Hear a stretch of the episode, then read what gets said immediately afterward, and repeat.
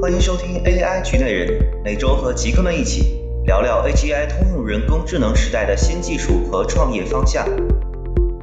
AGI Insider 是极客公园旗下的科技创业者社区 Founder Park 出品的 AGI 系列播客节目。本节目会围绕 AGI 相关领域的技术发展、产品方向以及新的商业模式，每周邀请相关领域的观察者和从业者，与我们一起探讨和交流通用人工智能领域新的机遇与各种可能性。每个内容平台的崛起，每种产品的流行，背后一定有内容生产效率的迭代和升级。大模型技术所带来的，正是一个席卷整个内容行业的效率革命。从2022年的 AIGC 到现在大热的 GPT-4，从图片到文本，甚至视频、3D，AI 正在带来全新的内容生产范式。AI 大模型会如何颠覆现有的内容生产模式？新的玩法、新的工具会如何随着技术迭代而涌现？在这次 AI 革命中，现有的内容工具将何去何从？Founder Park 特别邀请到了中国内容工具平台和引擎相关领域的优秀从业者进行连麦，共同聊聊大模型浪潮下内容工具及引擎平台会有哪些新机会。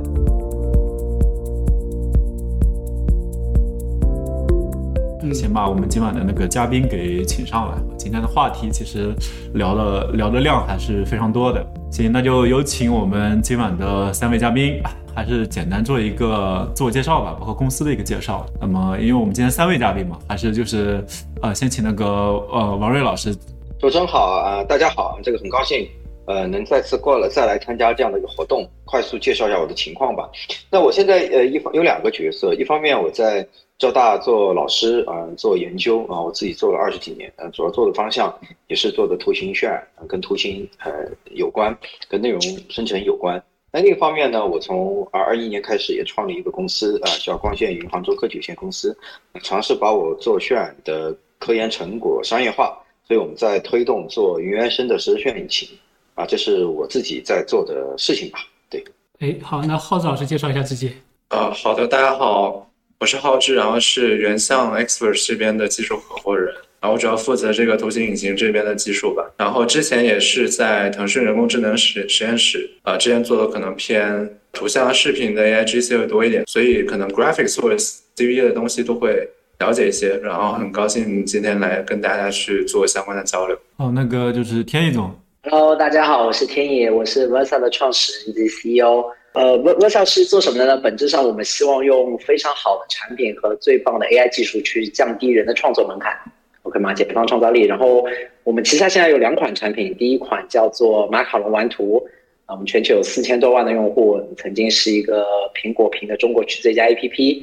啊，然后呢，二零二零年我们又推出了布谷剪辑。如果大家熟悉 B 站生态的话，啊，那布谷剪辑就相当于剪映之于抖音，呃，布谷剪辑之于 B 站。那呃，这个公司我是跟呃上海交大脑科学呃脑科学人工智能实验室的主任赵伟杰，我们一起做的这家公司。嗯，在做 Versa 之前，我其实是个连续创业者。我我二十二岁就创业了，然后七七八八做了很多个公司。呃，我上一个卖掉的公司叫做格瓦拉，呃，格瓦拉电影，呃，然后呃，那是我做的一个公司。然后一六年卖给了腾讯旗下的微影，然后，一七年我做的呃 Versa 这个公司。OK，嗯，很高兴跟大家分享。不是，呃，就是很很活泼啊啊！对，那我刚好就是呃，沿着那个天意总说的，就是追问几句啊，因因为其实，呃，我看你们对外其实讲的蛮多的时候，都是二零年、二一年，然后之后呃相对少了一些，所以不知道你们的一些近况怎么样。然后你们公司其实我觉得其实也很有特点呀，就是在这样的一波大浪呃大模型技术浪潮之前。其实你们已经在拿这种 AI 技术尝试去提升这样的一个设计的一个效率了。我不知道你们之前是呃聚焦在哪块做一个探索，我觉得这一块可以和大家做一个介绍。呃，我做这个公司的很核心的一件事情，二零一七年做这件事情的，其实就是我们希望用很好的 AI 技术，然后去把原本像 Photoshop 那种很复杂的产品变得很简单。嗯，所以如果你从今天的视角去看它。呃，事实上可以变得更简单。呃，可能以前的感觉其实是你呃，Photoshop 打开有三千个按钮，然后我们把它精炼成五到十个按钮，然后呃，用户可能就变简单了。然后今天它可以可可以更简单，你它打字，你跟它来回的互动，你跟这个工具来回的互动，呃，可能就完成了。呃，所以说，呃，我自己觉得的是，呃，你看，呃，李开复老师做说现在他在做一个公司叫 AI 二点零，那 R 一点 AI 一点零的时候，那个可能是一个 Computer Vision 的公司，可能是 NLP 的公司，对不对？那今天到呃 AI 二点零的时候，可能那 Computer Vision 的公司它应该怎么结合这一波的大模型的技术去去做做探索？好，呃，第二个是呃，我们一直以来其实是做 C 端市场的。呃，不可否认的是，我觉得呃，C 端市场它本质上的体量非常非常大，用户呃基数也非常非常大。但是呢，呃，如果做只是做创造创作类的产品，在 C 端市市场上，事实上，呃，它的 UP 不是特别的 OK。但是我们并不觉得这些技术对于人们来说呃不创造价值。呃，所以事实上从二二年开始，我也开创了自己的呃，我们把我们的。C 端的能力，我们的 AI 的能力，然后把它变成一个个 B 端的解决方案，然后开始对外出售。呃，我们发现，呃，其实这一条路其实很好的，是因为我们这些技术，我 finally 看看见的是，呃，越来越多人愿意真金白银的付钱去使用这些产品。呃，所以可能在 C 端的视野当中会变少，但是在 B 端的视野当中会逐步变多。啊，这个就是我们大概二零二二年的呃一个境况。那我们即将也会推出一款产品，其实主要是呃赋能于 B 端。场景的一款产品，那呃之后我们也可以再介绍。嗯嗯，好，那那那我觉得可能呃一上来还是想就就直接就是我们呃就问一下大家对于未来的一个判断啊，对，就是这一次大模型对于内容产业，比如说对于你们正在做的这样的一个领域，是颠覆性影响呢，还是其实更多的就是优化层面？就是你你们会去怎么去看这样的一一波那个技术浪潮给你们带来的一个一个改变？究竟是什么样的一个等级吧？对，那个，嗯，那那我觉得还是先请那个王瑞老师来聊一下。嗯，我觉得这个事情在我看来啊，可能不仅仅是内容生成吧，因为我更更愿意看到这个是一个更大范围尺度里的一个呃技术性的变革吧，因为它最核心的，在我看来解决的核心问题和痛点问题是计算机对人理解这个能力的一些问题，呃，所以从根本上它可以。大幅的降低人和机交流的成本。那如果这个交流的成本和交流的这个壁垒被降到一定程度以后，但它带带来的变革和带来机会，那是颠覆性。呃，我常讲这个，可能我们内部就经常这个交流啊。就前段时间跟一个朋友在在聊的时候，还在说，嗯，可能他开始觉得 ChatGPT 或者类似的这种技术出来，感觉首先是从国外出来，对国内还比较悲观。但其实我。当时跟他说的，我我我我说的一个事情，我也分享给大家吧，就是不一定对啊，但是可以大家来讨讨论。我觉得反而对于像我们呃国内这样的国呃技术很多技术领域是带来了一个很重要的一个机会吧。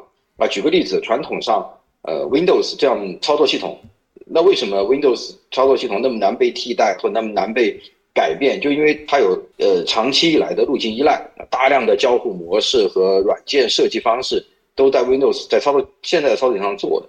但如果一旦这种交互模式被改变，那传统的 Win，呃，从施乐当时发明出来 Windows 这个 Echo 加 Mouse 加这个 Pointer 这种交互模式被很自由的交互和自由的交流所替代的话，那最简单例子，操作系统可能就会被重构掉。那这个只是一个例子，那还大量的其他的应用领域里面，那这个交互成本的降低和呃交互能力的这个提升。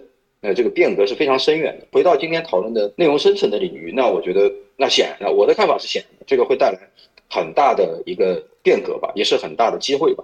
对，这这是我我我我的一个看法吧。嗯嗯，呃，其实本身是有很多多面的，就是呃，王教授主要还是从人机交互的视角，然后谈了一下自己的一个一个看法。对，那看那个浩哲老师是怎么看的？我可能补充几个点吧。首先，其实王瑞老师说的其实基本都同意，然后我我这边思路可能。呃，稍微稍微捋一下我的思路，可能是会对这波浪潮，我其实拆成两个层面来看。一个其实就是刚才王瑞老师聊的比较多的人机交互的部分，对吧？就是我们的 interface，就 human 和 machine 之间的 interface。那以前可能是，呃，你可以通过你的操作系统，你各种触屏操作，对吧？或者你的键盘输入等等这些 interface 去交互。但是现在其实。呃，有了一个升级，就是 ChatGPT 这边，哎，看似它只是一个语言的一个内容的生成的工具，但其实它更多带来的深远的影响是它的人机交互的 interface 这部分。嗯，啊，这个一方面是会影响到，其实我们可以直接拿它来做呃下游的很多任务的一个呃驱动，就你更像是 OK，我跟你说一句话，然后我就可以让你去执行下游的各种任务了。那下一个任务有可能是我们今天可能会重点聊的 generate content，对吧？生成内容本身是个下游任务，但是不是仅有这个一个下下游任务呢？很显然不是的。呃，它可能是 OK，可能是完成你的某些呃购买操作，或者你的一些啊，你去做一些呃文本的总结等等啊，或者说你去做一些你的这些推荐，甚至是啊，你你通过这个 interface 去做这样一个触发啊，这个是我看到。可能以自然语言为媒介的这个呃作用吧，就或者 Chat GPT 这个系列它带来主要的一个作用。然后另另一个层面可能是 generate content 本身啊，去生成内容本身。生成内容本身，我们可能会区分不同媒介来看。当然，可能文本的生成本身是一类，对吧？你去对一些呃写作，或者说你做总结、做扩写，然后等等这些文本类型类型的这些内容生成，然后或者说我们图片类型的生成，对吧？在 Mid Journey。Stable Diffusion 等等去生成图片内容，然后可能也有我们目前原像这边去图形引擎关关注更多，可能是三 D 内容的生成，对吧？我的模型，我三 D 模型的 shape，我这些材质，我的这些 texture，甚至我的整个场景的布局等等吧，或或者我的角色的 animation，这些可能是不同的这些呃内容的载体本身，因为本身这个生成式模型变得更加综合，能力可能多模态往多模态去发展。可能逐渐这些问题会能够呃被越来越高效的这种 AI 去生成，去使得我们人工的这些负担会更加小一点啊，所以我可能会分成这两个层面来看这个问题吧。嗯，对，那天宇总是怎么看的？我我我是个产品经理啊，我从一个产品经理的角度去说说看这件事情。嗯，呃，我个人认为 AGI 就是 ChatGPT 类的，它其实是一个大范式的一个改变。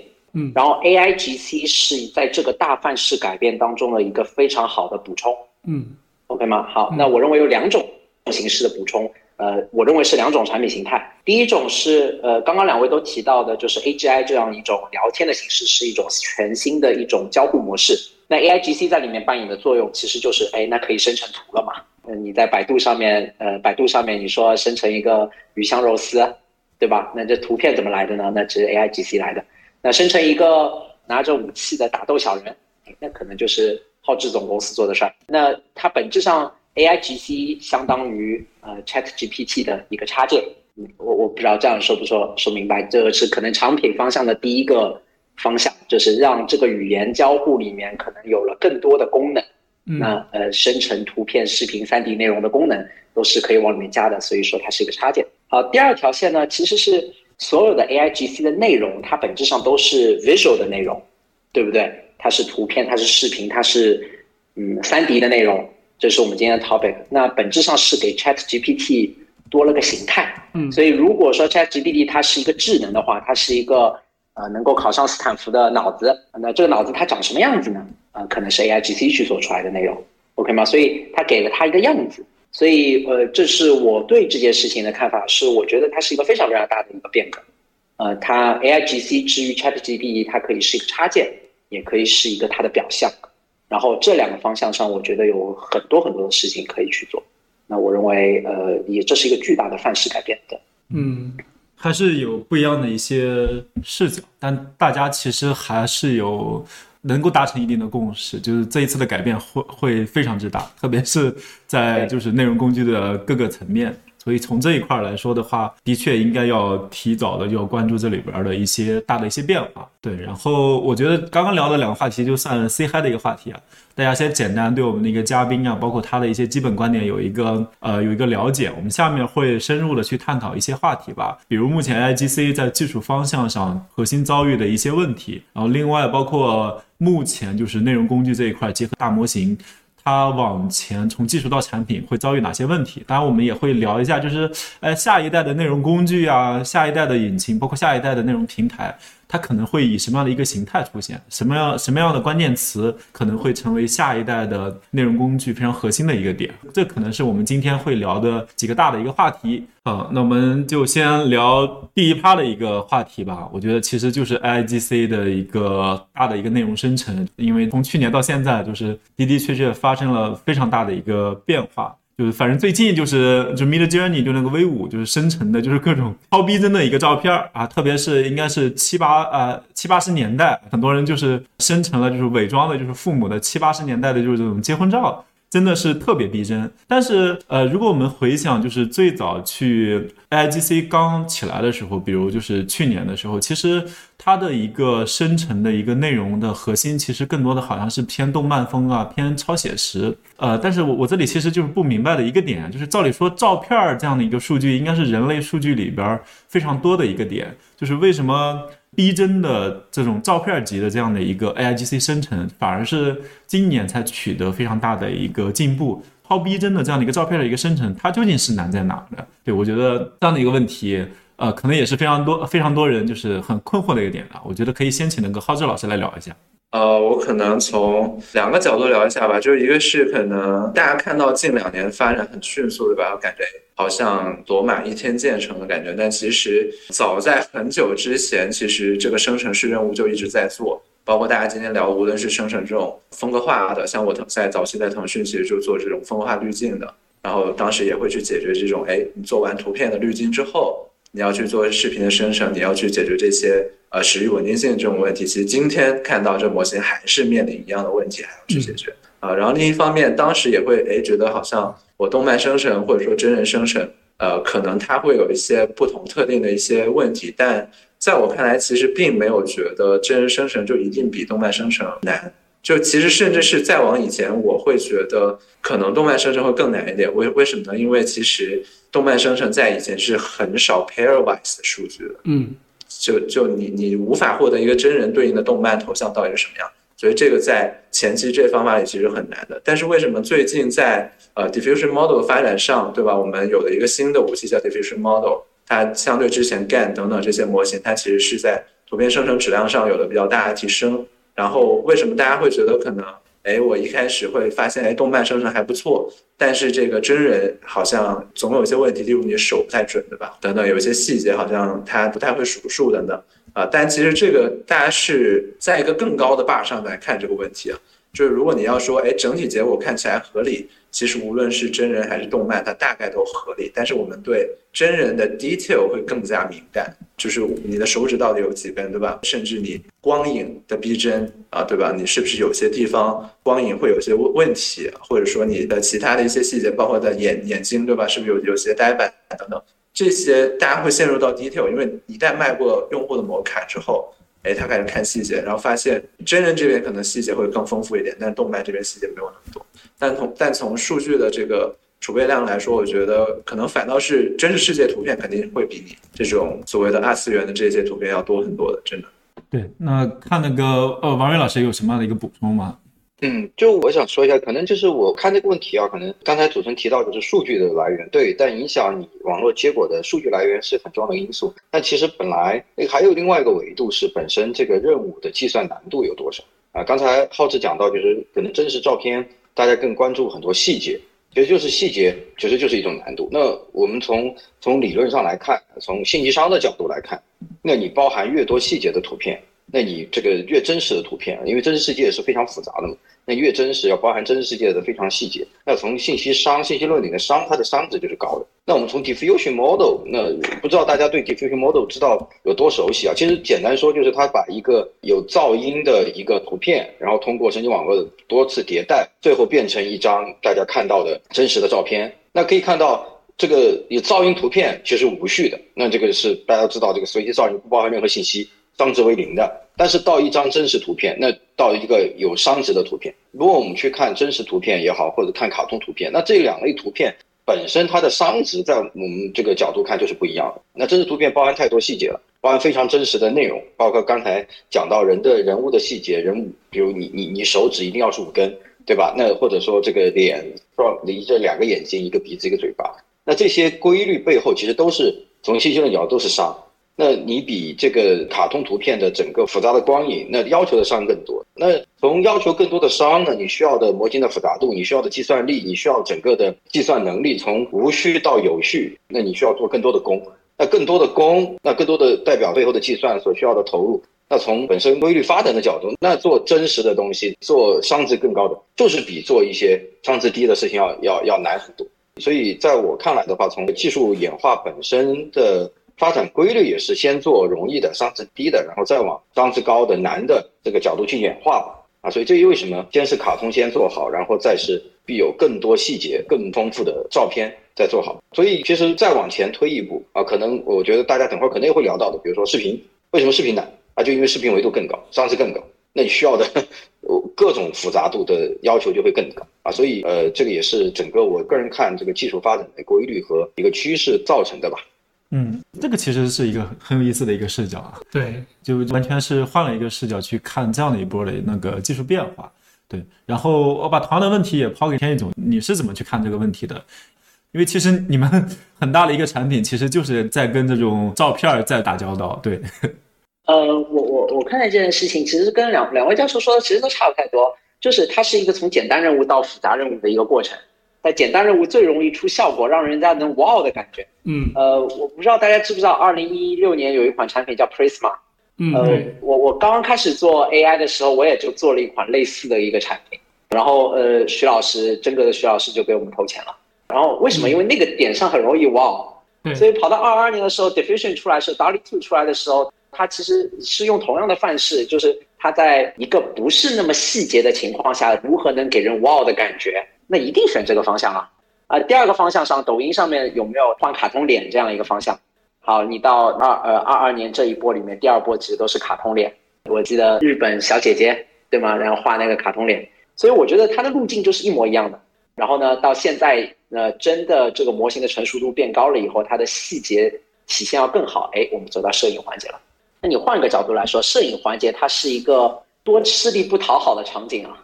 摄影环节本质上是个非常吃力不讨好的场景，就是你做的很细节，然后呢，替代了一个摄影师拍一张照片的一个工作。摄影师拍张照片本来就没有多少钱，所以说它本来就是一个吃力不讨好。但是这随着技术的发展，它其实在进步。那我现在比如说你跑到 Diffusion 上面，不是有一个模型的分享网站，它叫 CV Tie，，然后上面你会看见有 CG 的内容的，有小姐姐的内容的，还有很多这个直播间播不了的内容的。然后它其实都是各种各样的场景。那这些场景其实为什么这个场景也变好了？因为有很多人想生成小姐姐，好看的小姐姐，所以呢，它在不断的挑战更高难度。大家一直用的那个，比如叫 Chill Out Mix，对吧？你可以生成日韩感觉的小姐姐，嗯，有很多人还用它去生成小姐姐扭啊扭的视频。但是我觉得另一个角度，我也想说的是，这个发展的有多快？它从简单的风格化的渲染，到比如说日式小姐姐，到现在比较像摄影的一个发展。坦率的说，在中间发展了也就六个月左右的时间，对，所以呃，当它的算力的支持，或者说就是现在很多模型的算力计算，不像是 DALL-E 2刚刚出来的时候，感觉你要一百台、两百台 V 一百的机器你才能怎么样怎么样。现在有很多的八台就可以。刚刚我说 CV 泰上面的很多模型，基本上也就几个人、两三台机器就可以训练出一个模型了。所以说，训练模型的成本也在变低，呃，整体的能耗也在变低。那呃，再后来我们会看见越来越精致，比如说视频方向的内容、三 D 方向的内容，所以都是可见的。所以六个月，我认为它是一个非常短的一个时间点。可能在我们后面几年去看这六个月，大家就觉得所有东西都是同时出来，甚至不觉得这是一个过程。OK，所以我觉得就是这个 capacity 的一件事儿。在产品经理的工作，就是那个技术在八十分的时候，能不能展现出一百二十分的样子嘛？对，产品经理就帮做优化了，对吧？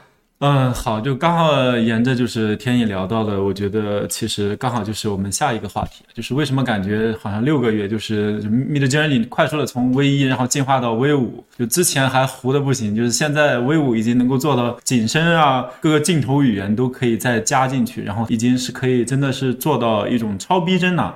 对，因因为之前其实面向 AI 的做这种图片生成，其实也探索了好久了。就是为什么这一次就是基于新的模型来做，它就可以有那么快的去快速迭代，并且能够在相应短的时间内去迭代到一个非常好的一个程度。这这块其实还是想从技术视角，我觉得去做一个了解。对，那就还是请浩志老师先跟我们聊一下吧。等一下再请王瑞老师看看还会有一些什么样的一些补充。OK，我我可能先抛砖引玉吧。我觉得有有几个要点会让它这一波的方法的结果变得比较好。一个就是，其实呃我们会多了一个新的武器，就是随着自然语言的发展，然后会有类似 Clip 这样的模型。我不知道大家是否了解，就是它可以呃去求出就是图片和一一段文本之间的相似性这样的模型。然后它是基于大量的这种呃图片文本的呃数据对去训练的这样 Clip 模型。而这 Clip 模型。哎，发现我们可以用它来提取文本相关的信息，然后再接一个生成器。那这次生成器我们选了可能比较新的这种 diffusion model，发现它质量还不错，虽然它可能推理会比较慢，然后取得了不错的这个效果啊。所以这里面会有一个这种大规模预训练这种图片文本对应关系的这样的模型 Clip，以及我们的这个啊图像生成器本身 diffusion 的一个发展。但是不是我们只能用 diffusion 呢？其实最近有新进有些工作会发现啊，包括我以前的同学朱俊彦，可能最近在还是做 GAN 相关的工作，对吧？我们发现，哎，GAN 用上类似的技巧好像也还不错啊。所以 diffusion 是不是唯一解？我觉得这里其实是打一个问号的。嗯啊，因为 GAN 它有着更大的呃本身速度上的一些优势，以及它本身的这些潜在变量变量可以去差值的一些优势，它又有一些不同的特点。当然，diffusion 也有它的一些好处啊，所以，所以从这这一波来说，我觉得可能就是刚才说两个，就是 Clip 和 diffusion model，但 diffusion model 是不是唯一解，这个是我我就我觉得可能还有待观望的。然后另一方面就是本身模型的这个规模也在增大，其实相对于我们早期的做图像生成模型，我们更多其实是在追求，哎，你是不是能 real time。去做处理，对吧？然后非常非常短时间去做处理。但是这一波的模型，其实当初我们更多的人是在去探索，哎，我做大模型 scale up 的时候，它大概有什么样的能力的边界是什么样？我们后面再去关注这个加速怎么去做，对吧？然后近期可能关注的加速会更多一点的，所以这里面也是一个研究方向的一个变化。我看就是王瑞老师的建议有什么样的一些补充？看王瑞老师再聊一下，就是包括也聊一下，是不是这一波能够看见天花板嘛？就就觉得这个模型优化可能到哪个地方就不行了。这个呃，对我我说一下我的看法吧。但是因为我不是搞 AI 研究的，因为我我是用 AI 技术，所以我仅代表我的观点给大家分享讨论，也不一定非常对啊。这个我先 免责声明先说在先说一下。对，那我的看法是，基于这一波，包括刚才讲的 Mid Journey 或包括 OpenAI 这一出的一系列工具，在包包括呃 Step 谓 Diffusion 相关的一些一些模型，其实我觉得大模型这个是一个现在的趋势吧。就因为从我看到的一些材料和看到的。呃，文献里面大模型的确会带来飞跃式的发展。那具体中间的为什么，就是现在学术圈大家也都很很惊讶这个事情，但为什么还没有，还是一个 unknown 的一个 problem？但是现实已经摆在这里，就是当你的网络的神经规模，当你的整个参数规模到一定数量以后，那这个神经网络能力呃是指数性或者是突变性的提升的。所以我觉得可能这个方面，当然这个要到这个规模的数据量。包括很多方面的进展，不是说简简单单就能做到的。第一个，你网络模型肯定要改动啊，就是传统的，包括传统的神经网呃深度神经网络，因为本身网络模型的问题，你的训练计算其实就很难很难并行，很难做。那但是由于啊，比如说 ChatGPT 的 Transformer 出来以后，它可能可以方便的做计算，包括这个谷歌最早提 Transformer Bot，对吧？那出来以后，让这个模型更容易计算，能并行计算，使得你模型规模可以上到很大。那这是一个我个人觉得一个很重要的一个原因，模型变了。模型能力提升了啊，同时它更适用于大模型的计算了，使得我们大模型能够在有限的时间里来做到了，这使得这是一个很重要的原因。第二个，当然就随着硬件的变化，那现在这个包括各种计算能力、专门 AI 的能力，嗯，而且这个基础设施的进展，那使得人们能够算得动，能够跑得起来啊，这个是第二方面。第三个当然就数据集，那这个大数据量比原来更容易获取吧。当然，这个可能很早就已经很容易获取，但是在未来面临更多领域挑战的时候，其实数据会是一个很大的问题。那现在对到这个文本也好，对到图片也好，未来视频也好，那这个还是相对容易获取的。那所以在这个方面上，我相信大数据还是能够表现的比较不错啊。因为刚才也提到，就可能是不是天花板？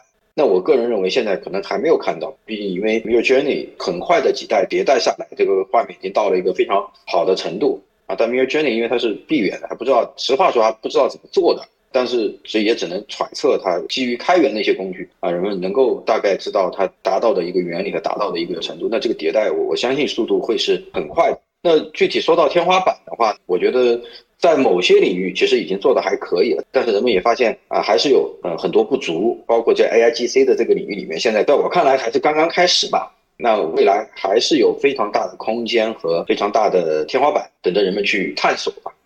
对，那我觉得一方面就是技术进步非常之快，嗯，对，然后另一方面，其实现有的这种制图工具，其实是不是能够很好的去吸收这一波的技术进步，其实很值得期待。把这个技术放到整个产品和体系里面去，提高整个用户对这个这个事情的认知和效果吧，或者说把用户的预期和整个结果上会变得更好。对。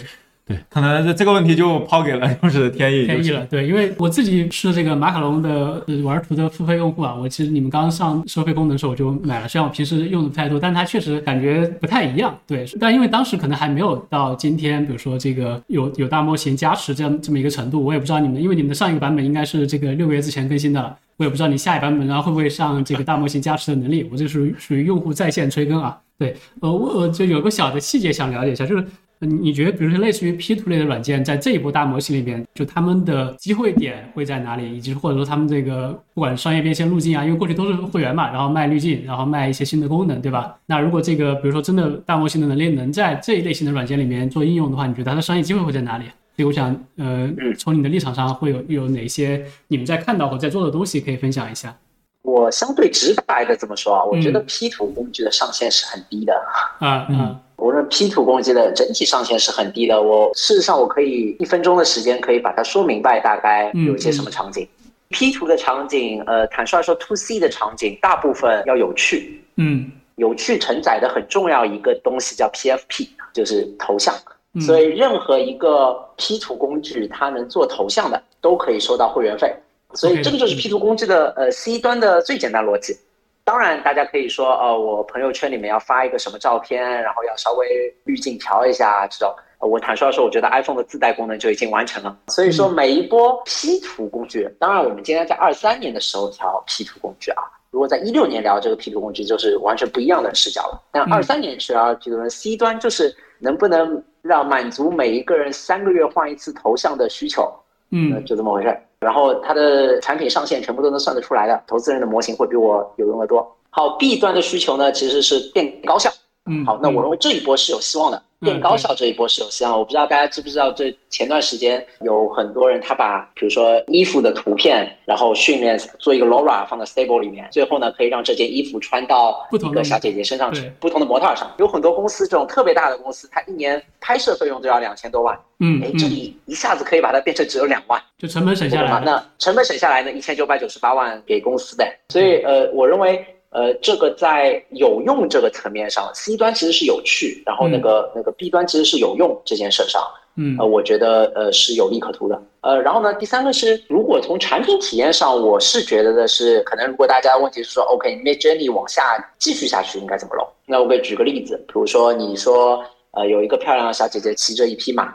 然后你 Mid Journey 跑出来很多 variation，有很多样子。然后呢，我的视角是，如果你对这些图片不满意，那你只能重新再输入一下，然后再出来另一波图片。但我认为的是什么呢？我希望的是小姐姐骑一匹马，然后她出来一个东西，我跟她说，呃，不要在草地上，在在沙漠里。所以小姐姐和马都不变，那个地板变了。好，那这是结合其实曾经很多很多的 CV 能力。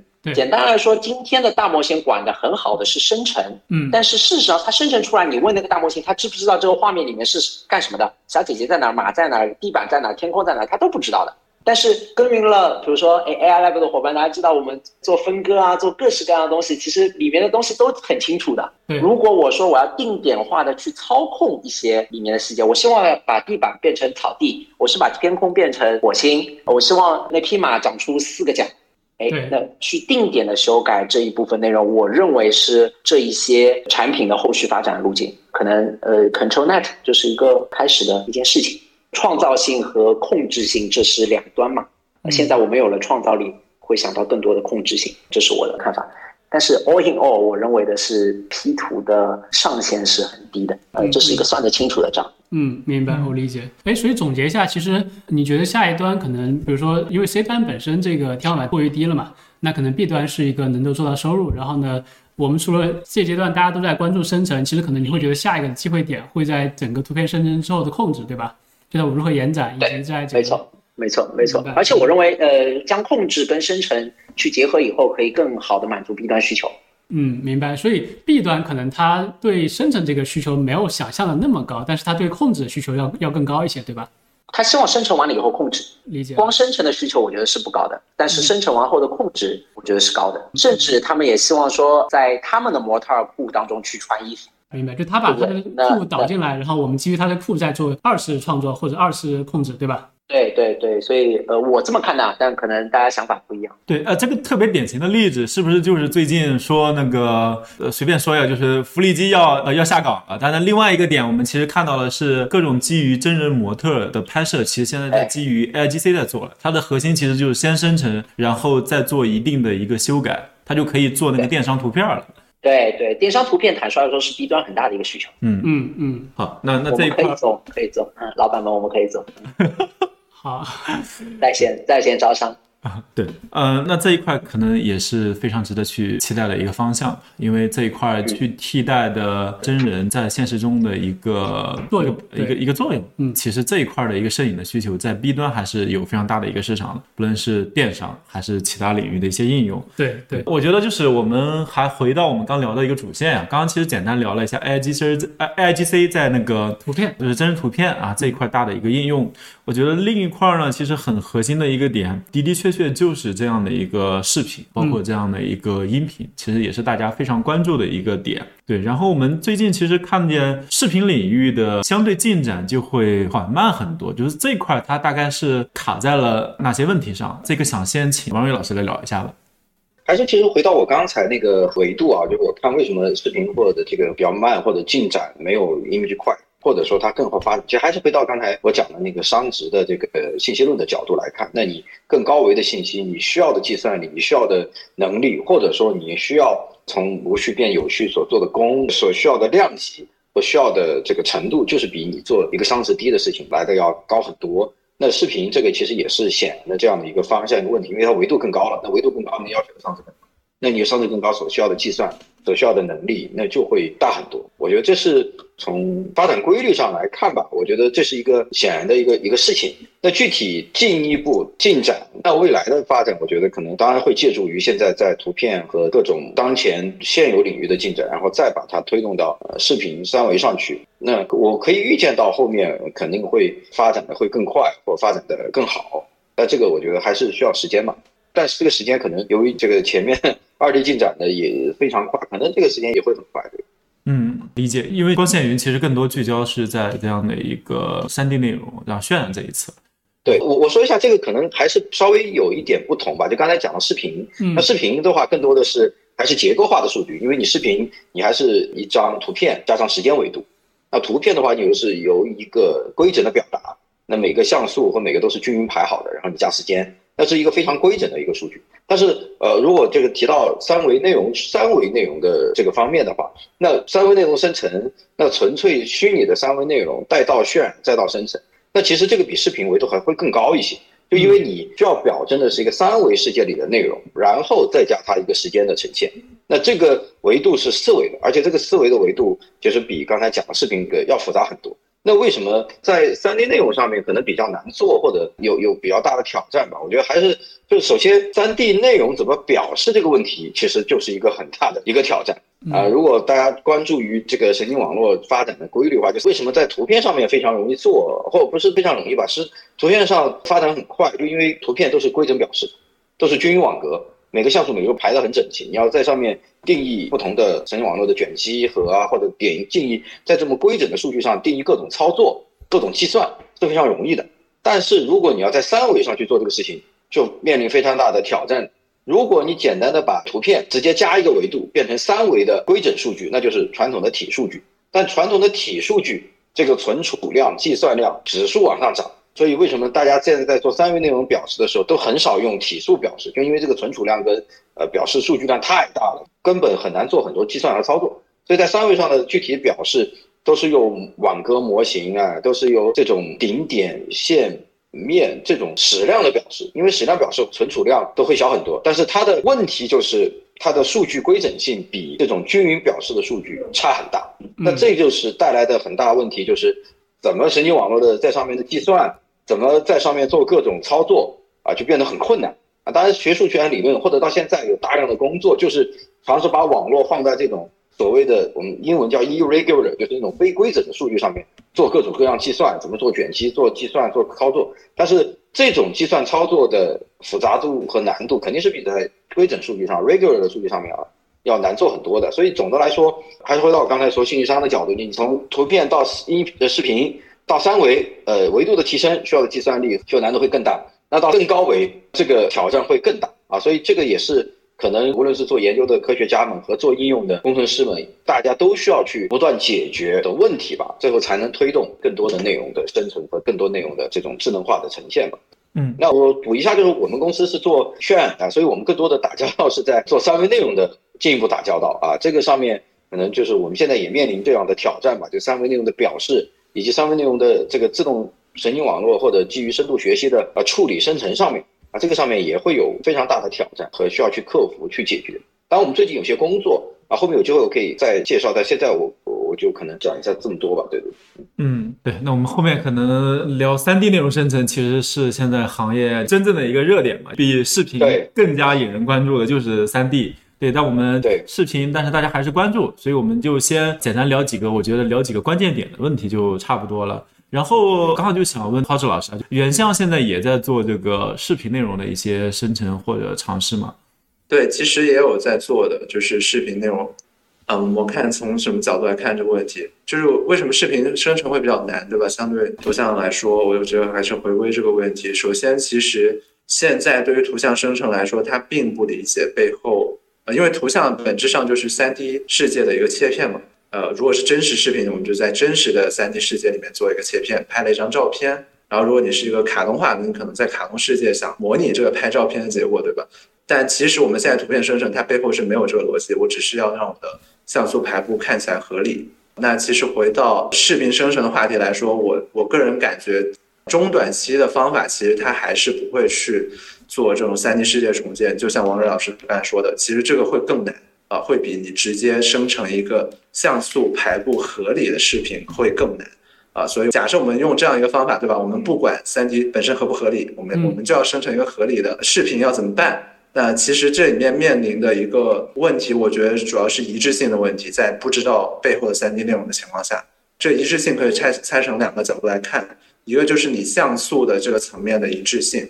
呃，这怎么理解呢？就是说，假设我有个人在走，对吧？那我这人上一帧是黑头发的，你下一帧变成白头发了，那它不就是在闪烁吗？对吧？然后大家可以看到很多现在逐帧处理的这种用 Stable Diffusion 或别的一些呃这种图片生成模型去逐帧处理的这些结果，都会有这种闪烁的问题。当然，我们可以通过一些啊后处理的滤镜啊，或者说，当然也有呃也有一些新进的研究方法去去做这种食欲的稳定性，让这个像素级的一致性。呃，consistency 问题能够去缓解或者彻底解决啊，然后这个是一方面，然后另一方面还有另一个维度的 consistency 也很难，就一致性，就是它的内容的一致性。这个怎么理解呢？就是说，因为我的视频片段其实是有一定长度的，我可能有。好几个镜头组成一个视频，对吧？但看电影的镜头数目就更多了。那我对假设我对上一帧的这个 A 角色，我我把它变成塞尔达的人物了。那我下一帧还是这个 A 角色，那我还是得是同一个塞尔达人物，对吧？那我不能变成马里奥的人物。呃，这里面就有你内容一致性的问题。我怎么保证你，呃，在我们语义理解的体系下是一样的内容？我的这个整段视频的处理对它都是一致的。这个可能会甚至会比这种 pixel level 的 consistency 会更难，啊，所以我个人就是这么看这个目前视频生成的这个难度问题。当然，如果将来我们能解决本身这种三 D 世界重建等等这一系列问题，呃，那我们可能先渲染好一个三 D 世界，对吧？然后我们再去做视频处理，这也是 OK，也是我们原相这边也为什么会持续去看这种视频生成类的技术的一个原因吧。就我们也希望说，哎。我们能够有一定的三维化的数据在背后做支撑，能否帮助我们去更好的解决这种视频生成类的一个问题？对啊，这里我刚刚想追问一下，就是从你们的角度来看的话，现在做这种视频生成，会不会也像这种 Mid Journey 做这种图片生成？它其实是一个可期的一个问题，其实在技术上存在问题，但都是可突破，会是这样的一种感觉吗？还是说其实呃还是有很多问题，现在不知道怎么搞？呃，如果直接回答这个问题，我觉得可能我会预期它在一年之内有所突破，嗯，但可能不会解决所有场景下视频生成问题。举个例子，例如说，哎，有可能先从非常短的视频，我们不不带这种刚才说的多个镜头切换这种，哎，它可能可以解决对吧？我们解决这种像素级这些 consistency 问题。那要解决这个问题，我觉得目前最大的瓶颈可能还是数据层面的。因为数据层面，呃，视频的数据其实相比图像还是少很多，特别是你还背后有文本描述的这些视频就更少了。那我们肯定是要借助已有一些图像数据，我们再加上一些时域一致性的方法，来让这个视频在呃某个可控范围内。呃，处理的还不错，但你要说，哎，我想生成一个电影，对吧？或者生成一个更长的一个视频，我觉得这个可能我不确定一年内能不能解决啊，这个这个可能要打一个问号。嗯，好，那我就把问题再抛给天意总，因为今天我们来的三位嘉宾中，主营业务就核心做的就是这种跟视频剪辑相关的啊，其实就是啊，你们在做这种布谷剪辑。我觉得这里可以先聊一下，就是呃，一般我们去做这种。视频剪辑制作，它的一个大概的流程是怎么样的？你其实会期待这一波大模型会改变哪些关键的一些流程啊，或者说关键环节的一些提效降本？我觉得我们先 in general 的看一下视频，或者说整体 in general 的那个这个市场，可能我们的预设是，如果我们很低的成本做出了特效级的电影级的这样子的特效，好像就很厉害。那我想说，中国上映的电影一共才三百多部一年，然后对一年也就三百多部，然后呢，在里面特效片可能不到三十个，嗯，然后里面百分之九十八都是来自于美国的。好，所以说事实上从产出的角度上来说，它并不是一个最优解。那大量的比如说像布谷剪辑这样的产品，其实是服务更多的视频剪辑需求的，嗯，可能因为这个世界上真实去做电影级的内容的人其实是非常非常少的。那这些内容它可能包括了 B 站的更新，它可能包括了抖音的更新，它可能包括了小红书的更新。好，所以说我想说的是，盲目的去追求电影级的这样一件事情，它其实是一个很有意思的一个追求最上限效果的这样一种方式，但是它坦率来说，并不是一个市场上最 popular 的一个内容。明白。做出来了以后也不会怎么样。第二个是我坦率来说，我不觉不觉得不会怎么样，我觉得有一些些吃力不讨好，就是做了以后，其实你也就服务了那二十五个电影。好，那从另外一个角度，如果从一个视频的角度上来说，我们去看特效、IP 以及故事这三件事哪个最更重要？大家看见过有个电影叫《上海堡垒》嘛？特效一级棒，演员是鹿晗，对吗？然后故事一塌糊涂。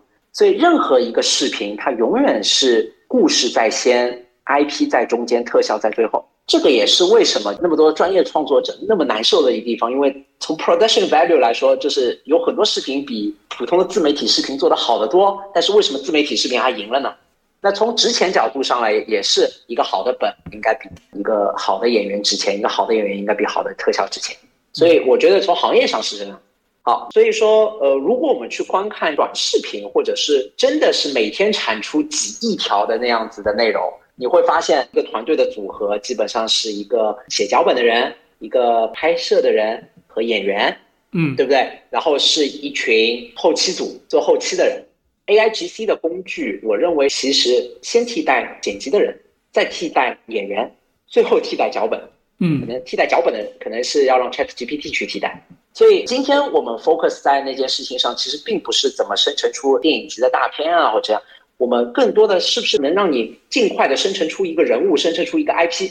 假设我有罗老师的两个小时的呃视频素材，我可以让罗老师在后面讲话，然后我只要打字，罗老师就可以说话了。他有非常好的声音，他有非常好的罗老师的表现。如果下一次我这样的直播，我直接在下面打字驱动一个我的人物跟大家讲话，我的手势表现也都很好，那我觉得它可以大幅度的提升这个效率，而演员都不需要了。而剪辑这件事情，可能现在市面上越来越多的，其实都是口播型的视频。口播型的视频是什么呢？就是直播算是口播型的视频，知识区的创作者算是口播视频，带货主播算不算口播型的视频？对。所以可能以前在我们做不估剪辑的时候，我们发现时间线是最重要的东西。但最后我们发现，对于口播型视频来说，哎，海外有个产品叫 Descript，大家知道吧？那就是把以文字作为最重要的一个。剪辑载体对，所以说我们现在在做一款产品叫做 Next Editor，它做的事情其实就是把一个口播型的视频放进去，然后我所有的文字都可以出来，然后你只要剪辑文字就可以剪辑视频，然后你输入够多的你的形象数据，你后面只需要输入文字，你的自己就可以继续去讲话。对，所以在脚本、演员和后期这三件事情当中，我认为脚本会被最后替代，然后会被替代的是演员，最先替代的应该就是后期。呃，这是我的一个看法。然后呢，比如说在我们跟 MCN 公司打交道的时候，我们会发现另外一个点：视频的质量非常重要。但是在一个质量控制的范围内，假设它是一个九十分的一个质量，赢的那个 MCN 公司是在九十分的质量下，谁生成了更多的视频。所以我能看见的是，如果有一条路是一个视频的精致化制作，以及另一条路是在批量化视频的生产，这两条路当中，我认为 AIGC 赋能的更多的其实是批量化生频的方式，把生成成本降到更低，让大家能够更规模化的去生成，对吧？对，规模化的去生成，这是我看见的一个很重要的趋势。所以说，一个视频越做越精，它永远是小部分人想要突破极限去做的事情。而规模化的生产视频这样一件事情，然后 A I G C 如何能帮助到这件事情，呃，我认为可能是行业当中比较需求的、比较着急的一件事情。嗯，对你还有一个追问是吧？哎，刚才那个天意说是因为呃，因为每年电影上映数量比较少嘛，对，所以导致说可能看起来需求没有那么广。哎，但我的问题是说。如果我们的工具变得更多，而且普通人更好用了，它是不是整个生产的效率啊，和它生产的这个结果啊，或者它生成的内容会变得更多的话，是不是啊？我们是不是普通人有机会变成就人人都是专业导演，人人都是专业的编剧？因为它技术门槛没了嘛？那会会不会说就导致下一个比如创作时代就会来临了？我觉得这个事情上是不是工具的效率更高，工具的效果更好，那普通人的创作能力就会被解放，因为过去是专业导演才能做的事情，普通人也可以做了。我不知道这个事情你怎么看？我这件事情其实是认可的，但是 again 就是说，相信我，因为我是做一个剪辑产品的产品经理，所以我们一定是希望在。让用户用更低的门槛去制作出最好的视频，对不对？嗯，我们公司的核心使命就是降低人的创作门槛。呃，降低创作人门槛不是我降低了你以后你做一个很差的视频，我一定是降低了以后你还能做一个很好的视频。更好的东西。对对对对。但是我认为的是，当我们赋予这个能力给到所有用户的时候。仍然，它不是特效是胜出的那一个，故事和演员上会是更重要的内容。明白，就是一个剧，它可以做的非常的精致，但是它的故事不好，它的演员不好，它就是整段垮掉。所以，如果我们现在要三选一的话，我会选择先做前面两个。但是如果第三个有了的话，我认为也是要前面两个更好，第三个才会去凸显出来。对，所以你觉得工具的提升其实会反而加重前面两个因素的这个创意的白热化，或者说大家需要更高的要求，对吧？对对对，我非常非常赞同这件事儿。我觉得，就 AI 和人的分工，不就是 AI 去做 AI 擅长的事儿吗？嗯，那个就是 execution，嗯，对吗？Production 就是最重要的 execution。人应该做什么？Passion and love 之所以为人的原因嘛。对吧？那这个其实就是跟想法、idea、passion、love，其实就是人应该做的事儿。所以，如果 AI 能把 execution 做得越来越好，那坦率来说，其实就是最后人应该胜利的是自己的想法。那可能在那个本上，那个人上，就这样。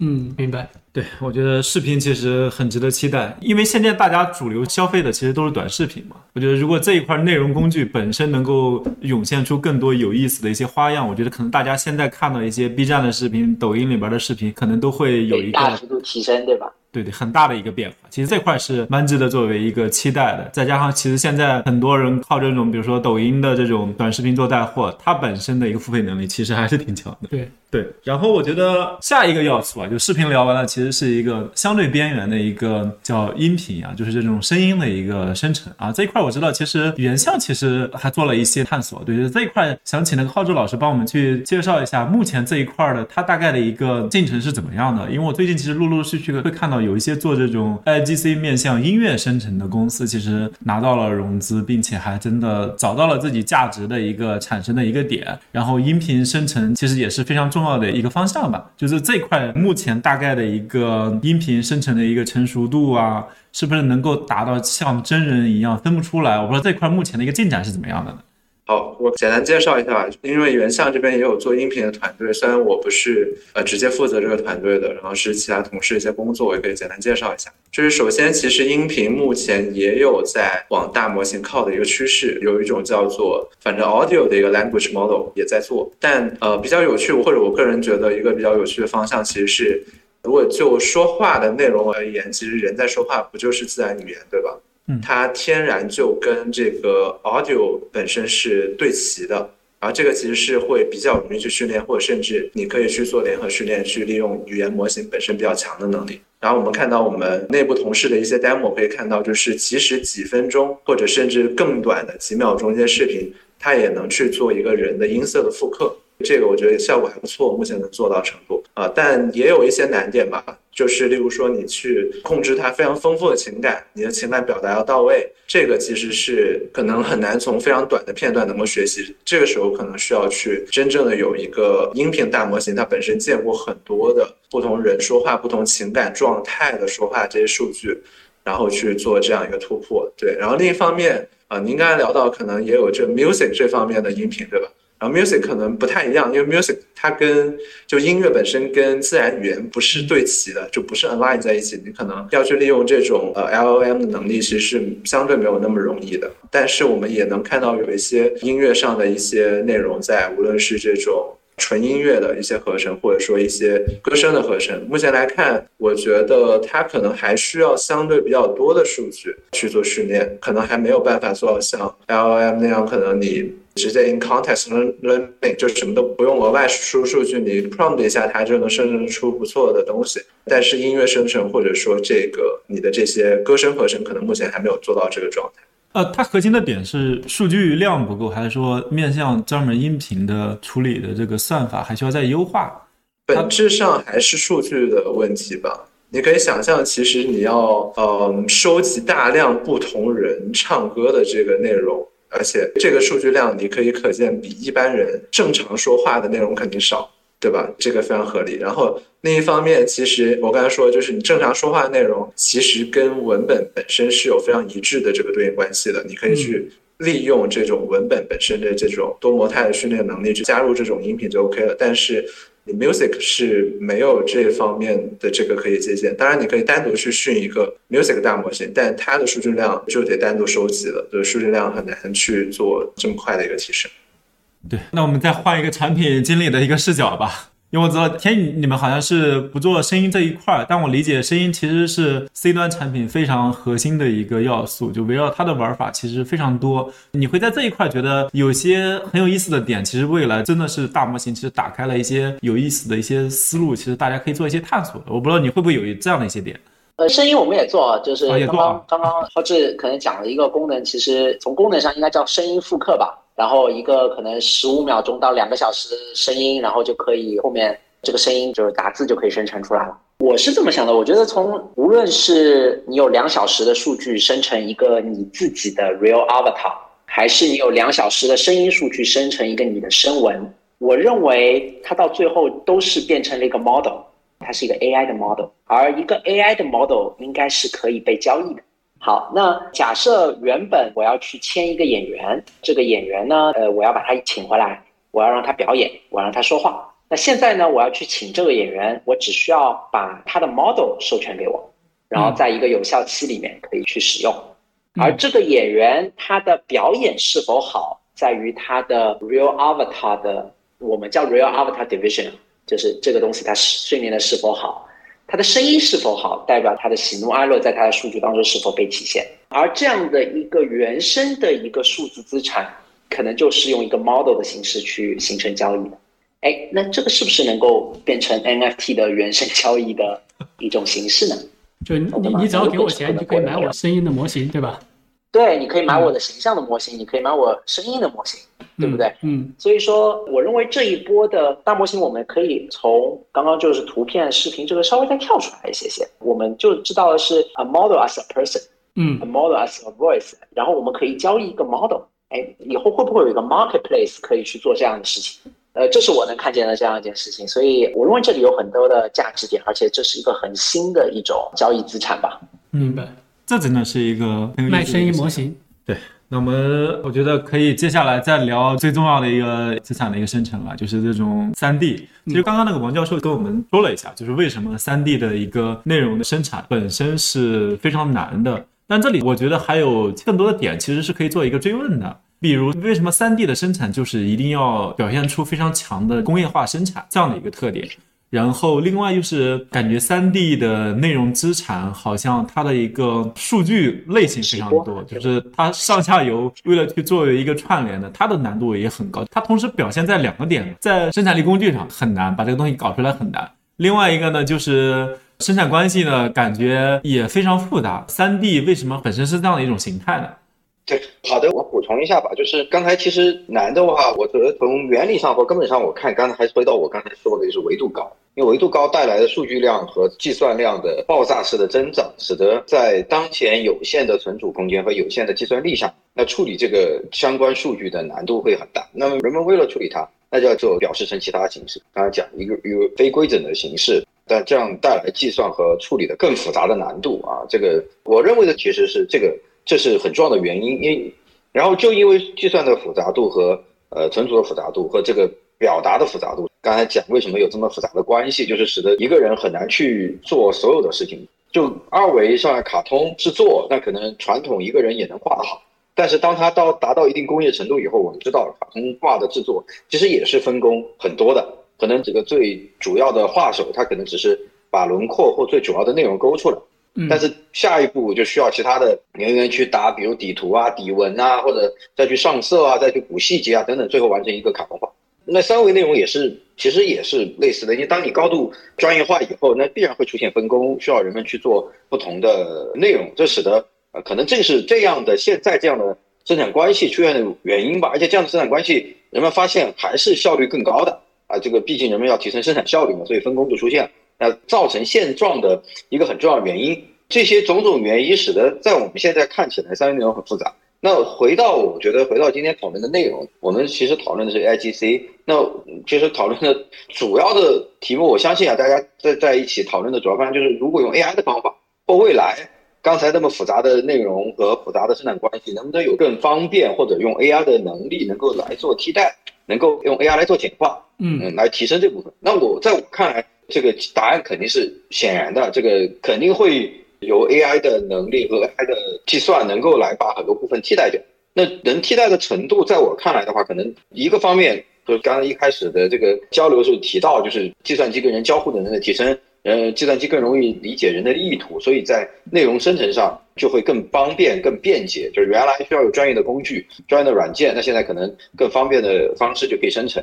第二个就是用 AI 自动的，就是像现在生成图片一样，或者生成一些内容一样，自动的来生成这些三维内容。那这个我觉得也是必然是 AI 可以扮演很重要的角色，可以推动这个前进。那我们自己也在做这方面的工作啊，这个我们是去年到今年有，就是很多顶会顶刊的论文都在推动做这个事情，呃，所以我总结一下吧，就是我觉得从数据表示和数据内容上，那这个三维内容生成是肯定是比传统的二维要难的啊，正是因为这个难度啊，所以人们更需要用 AI 来帮助人们来做这个事情。但是是不是 AI 马上就能够替代掉？那这个我还是持一些。比较偏悲观的看法吧，因为毕竟，对我觉得还是有一段时间和路途要去走的，对。嗯，对，王教授其实定义了一个视角，那那我觉得刚好，其实原校我理解它其实是另外一个视角，因为原校给自己的定位其实是叫三 D 内容的，呃，叫生产与消费的一体化的一个平台。那我理解你们其实不断的在尝试把这个三 D 资产它的生产的一个成本跟效率。怎么能够真正的去降得更低啊？所以，我我我得把这个问题就是反过来问啊。刚教授其实给了我们一个很好的一个理解的一个框架，但是在原相就是在你们看来，三 D 资产它核心的成本跟效率的卡点是卡在了哪些点上面？我觉得这块就是还想请你们再做一个补充。好呀，我这边可能补充几个点吧。第一个侧面就是看为什么我们会觉得我们本身想做三 D 内容的平台。那这个意味着什么？其实我们本身里面需要有大量的三 D 内容可供消费，对吧？你要生产出来才能被消费，那消费本身要比较便捷，可能大家才能去看到。啊，所以从消费侧来看，我们原相本身在做单元协同引擎，去降低这种计算或存储的这种依赖，啊，让我们很便捷的终端也能去触达，这个是一方面。但可能今天更相关的是这种生产内容这本身怎么样能够做得更加简单。如果回顾说。第一个问题是，OK，我们三 D 内容为什么生产会比较难？那我可能可能想举一些例子，让大家就是比较直观的去理解一下这个问题有多难，就或者说其实是去回应王王瑞老师刚才说的这种所谓熵增的这个过程，对吧？熵比较大的情况下，哎，整个这个三 D 内容带的这个信息量其实非常大。那它具体体现在什么程度呢？那我们可能分成几个品类来看。啊，我们可能主要分成人物、物体以及场景这三个维度来看这些三 D 内容的这些资产。我们所谓资产，其实说白了就是内容本身的一个媒介。那就单拿这种模型，就是 object 本身来看，它的格式本身就很丰富。大家每天消费的图像，其实它格式已经趋于统一了。虽然大家可能看到有这种 PNG 的格式、JPEG 的格式，但但它本质可能是不同的一些压缩方法，对吧？然后我们 3D 即便不讨论压缩方法，它的格式也有很多。那图片本身，它其实抛去压缩方法，其实很简单，就是每个像素存个 RGB 值，对吧？就是图像本身。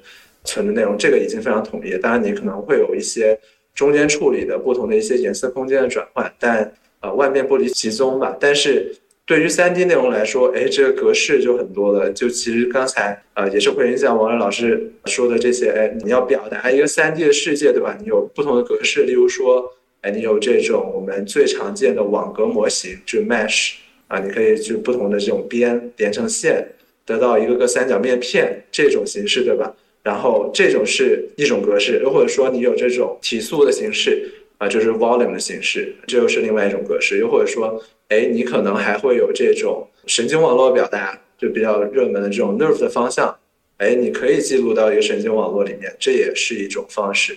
但光这种表达形式就已经很多了，就它都还没有统一。但我们描述的可能还是静态的东西。那如果要让它动起来呢？动起来其实也有很多方式。啊，就动画的存储而言，哎，大家看到有个角色，比如说你一个原神里面的角色，对吧？他能够去做奔跑、做跳跃等等的一些动作，哎，它内在可能是有个骨骼的，你会有一个骨骼，先驱动骨骼，再驱动你的这个皮肤再去运动，你的骨骼带动了你的皮肤去运动，这里面又有它的一套数据形式。但这种骨骼动画是不是动画的唯一的存储形式呢？也不是的，你可以直接记录这个，假设是网格模型，记录每一个顶点的运动，我们或者称称之为顶点动画。那这里面又是另外一种格式，所以动画里面还有其他的一些格式，也会有各种各样的格式。所以从格式的呃层面来看，我们就已经能看到这个三 D 内容其实是非常丰富的。另一个侧面其实也可以给大家举一些例子，就是它的制作工具本身，呃，大家其实今天到目前为止。还没有一个敢自称自己是 all in one 的 3D 内容的编辑工具，明白。但图片你其实用这 Photoshop 已经基本能解决所有问题，对吧？我们假设不考虑易用性的问题，你进一个 Photoshop，你基本能解决你所有的图片编辑问题的需求。但是 3D 内容很难。假设我只是制作人物，就有很多分类。例如说，你要去做你的静态的高面数的模型，我们可能会用一个雕刻软件叫 ZBrush，啊，去做很精细的雕刻。呃，然后我们还会有说，哎，你要把这高面数模型去映射到一个低面数模型，你可能要去做一些重拓扑的一些操作，对吧？那这时候又有这种其他的一些软件去解决它。那再到后面，哎，你引擎侧可能你还会有一些去驱动它怎么做 IK 动画等等的一些工具。这个也仅仅只是看人这个维度的一些工具。那你的其他的物体啊，这些场景啊，其实这里面涉及到的这些内容生产工具是非常非常多的。啊，这个也是可以从一个侧面来说明为什么三 D 内容生产会非常难。然后最后回到这个呃 A I G C 这个话题，那 A I G C 在我看来，可能三 D 内容生成什么情况或者满足什么前提，它会趋向于成熟呢？第一个阶段，我觉得首先可能还是这些工具本身要足够易用。在没有 A I G C 之前，我觉得这个逻辑可能大家有点难理解。为什么呢？因为你要去做 A I G C，首先你得有 data，你的三 D 的数据量现在很少。一个 open data set，你可能几十万个模型或者几百万个模型已经很多，但你相对于这种视频的 level 或者说图像的 level 的数据真的少太多了啊！你要去训练一个三 D 的这个大规模的模型，其实现在还做不到，就你根本没有数据，即便你算力足够啊，你很难去做。那我们先得有数据积累，所以得要求哎，大家本身人去用这些工具去制作的时候成成本要比较低，然后其次你这个内容本身要繁荣起来。UGC 加入进来，对吧？每个人都能去创作三 D 内容，就像今天每个人都能去制作图片，每个人都能去制作视频，去产生大量的这些形式的内容在互联网上传播，然后才会积累下来这些数据。这个第二阶段我们可能称之为 UGC，对吧？你有了一定的工具的易用性之后，哎，我们 UGC 参与进来了，做一定量的数据量的积累。OK，我们现在有了 data，我们才可以开始。做这种大模型的训练，然后得到一个非常好的、非常智能的这种生成 3D 内容的模型。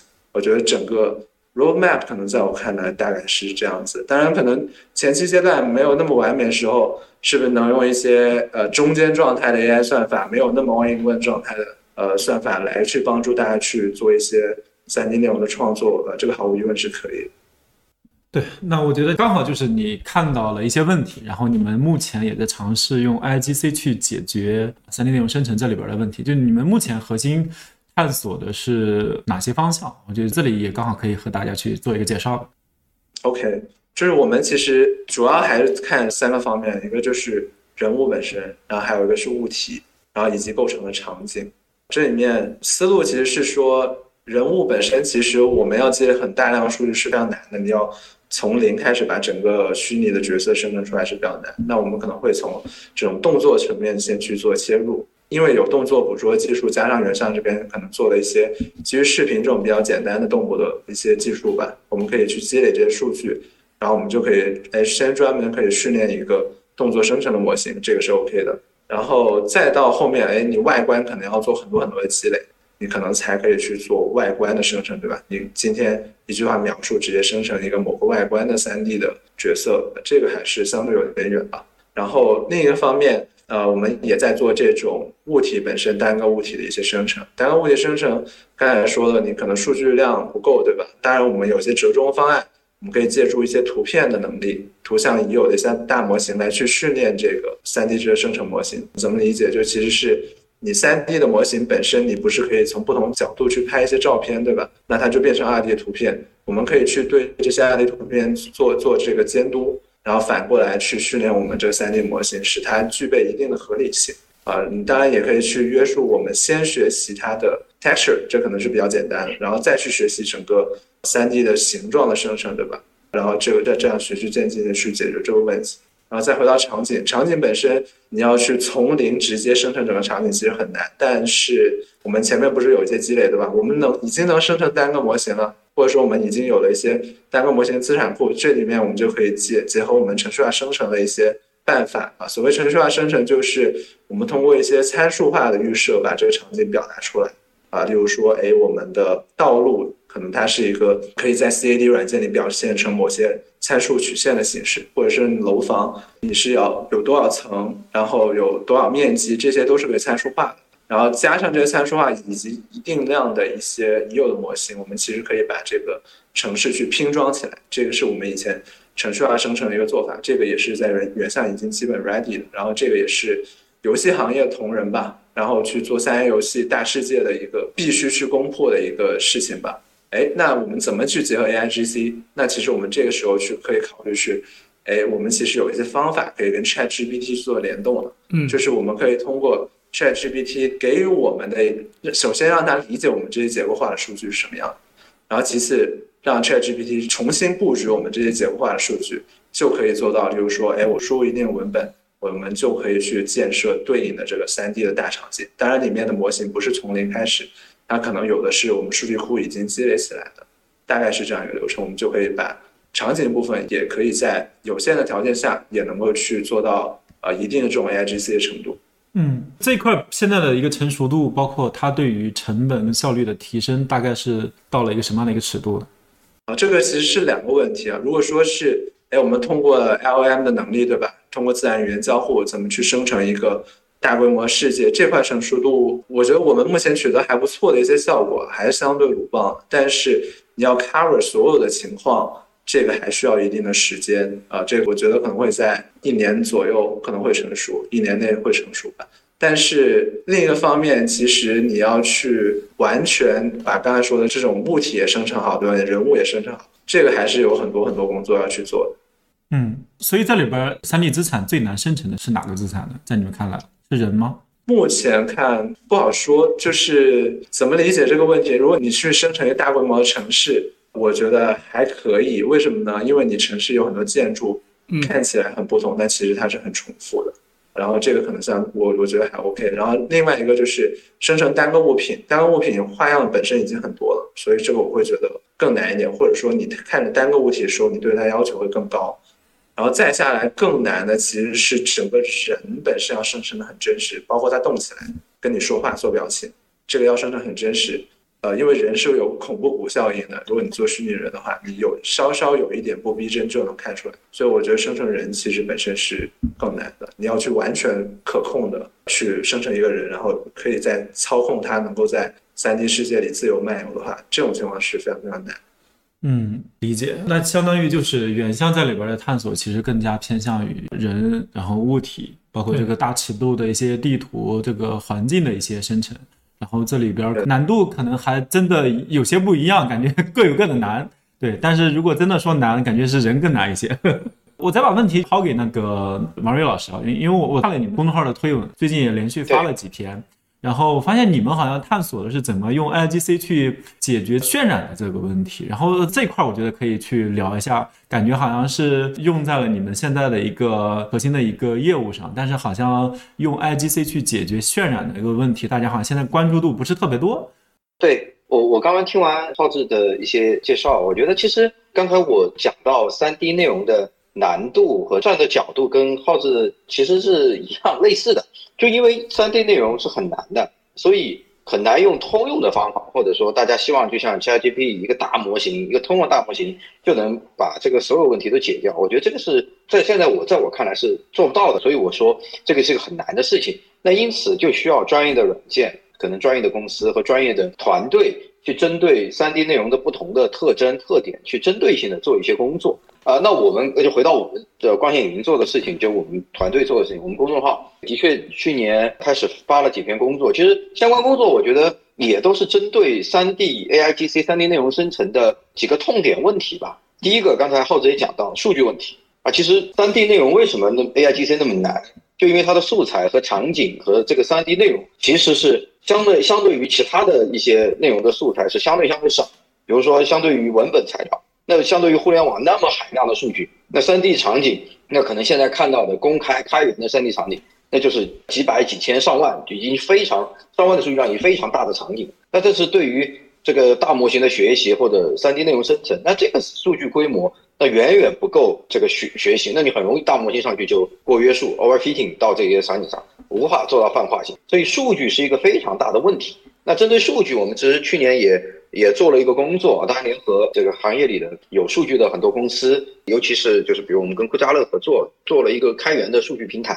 一方面在保护这些数据资产本身的同时，这个资产属于公司的，但是我们提供大量的接口去给能够做训练的、希望做 AI 训练的企业，能让它在上面做训练。那这样的话，就是解决一些数据的问题啊，这个是我们去年的一个工作。那去年我们还有的工作，可能刚才公众号上我们也介绍到，就是有关呃用 AI 生成自动光照设计和自动打光。那其实这个问题本身，虽然最后结果看是渲染的图片，但是它解决的还是一个 3D 内容场景和 3D 内容生成的问题，就是我们要解决那些灯光是怎么布置的。那这些灯光的位置是放在特定的哪些地方？然后它的光墙是怎么样子的？那最后保证最后出来的图片，它的整个场景的光照的效果和光照的能力啊，呈现的能力是跟人类设计师啊是类似的啊，所以我们也是希望通过在 AI 整个计算和自动化上的能力，来帮助整个 3D 内容生成的过程变得更加的简单、更加的轻便。所以这个目标其实跟刚刚浩子讲的。做三 D 内容，其实大家总体目标是类似的，就是希望把整个过程加速，然后成本降低。那除了讲了在介绍打光之外，那我因为我们做渲染研究，更多的还有一部分工作是聚焦到利用神经网络或 AI 的能力，去最终生成最终的渲染结果。这个当然是我可能自身的专业的擅长的地方，因为我们刚刚有工作。呃，也是在被那个顶级的期刊 SM Talk 啊，进入一个小修的阶段，马上就会录用。那做的事情就是把可能讲到另外一个基于视觉的渲染的技术，就是逆向渲染，就 Nerf 相关的技术放到正向渲染里面，来解决正向渲染里面物体之间快速的生成和计算的问题。所以我们这些一系列的努力吧，总的目标就是希望让计算机更快、更好的生成 3D 内容。更快、更好的帮助人们用非常低的成本，把希望做到的、希望呈现内容更好的做出来。其实从总的内容趋势和内容这个发展的技术演化的潮流上，还是去解决三 D 内容生成难于呃解决的问题。刚才讲这个很难，那传统的大模型或传统的通用模型很难做，就因此需要专业的公司、专业的团队来基于这个 3D 内容本身的一些特定的 know how 啊去做针对性的技术、针对性方案，来做到更方便、更快捷的把 3D 内容给来做出来吧。我觉得这个是其实也是我们一直在推动、在做的事情啊。当然，现在很高兴的是，就是 AI 领域的巨大发展，使得我们专业做这些内容啊、做一些技术的人有更多的武器，有更多的能力。去让这个三 D 内容做得更好更快。嗯，IGC 大规模去解决这样的一个渲染的问题，是说会有点状的一个尝试呢，还是说未来其实真的会给渲染带来比较大的一个变化？我觉得这块其实可以请那个王瑞老师再去讲一下，等一下可以请那个浩志老师再做一个补充。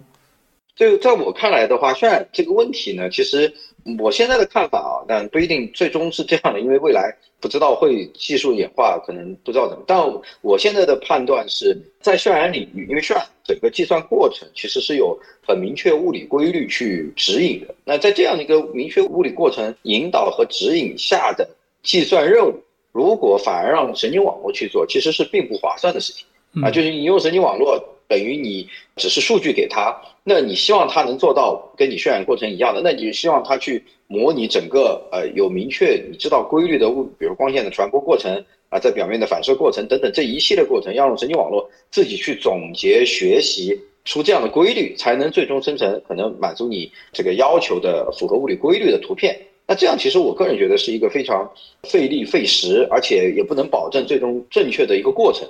所以在我看来，可能未来。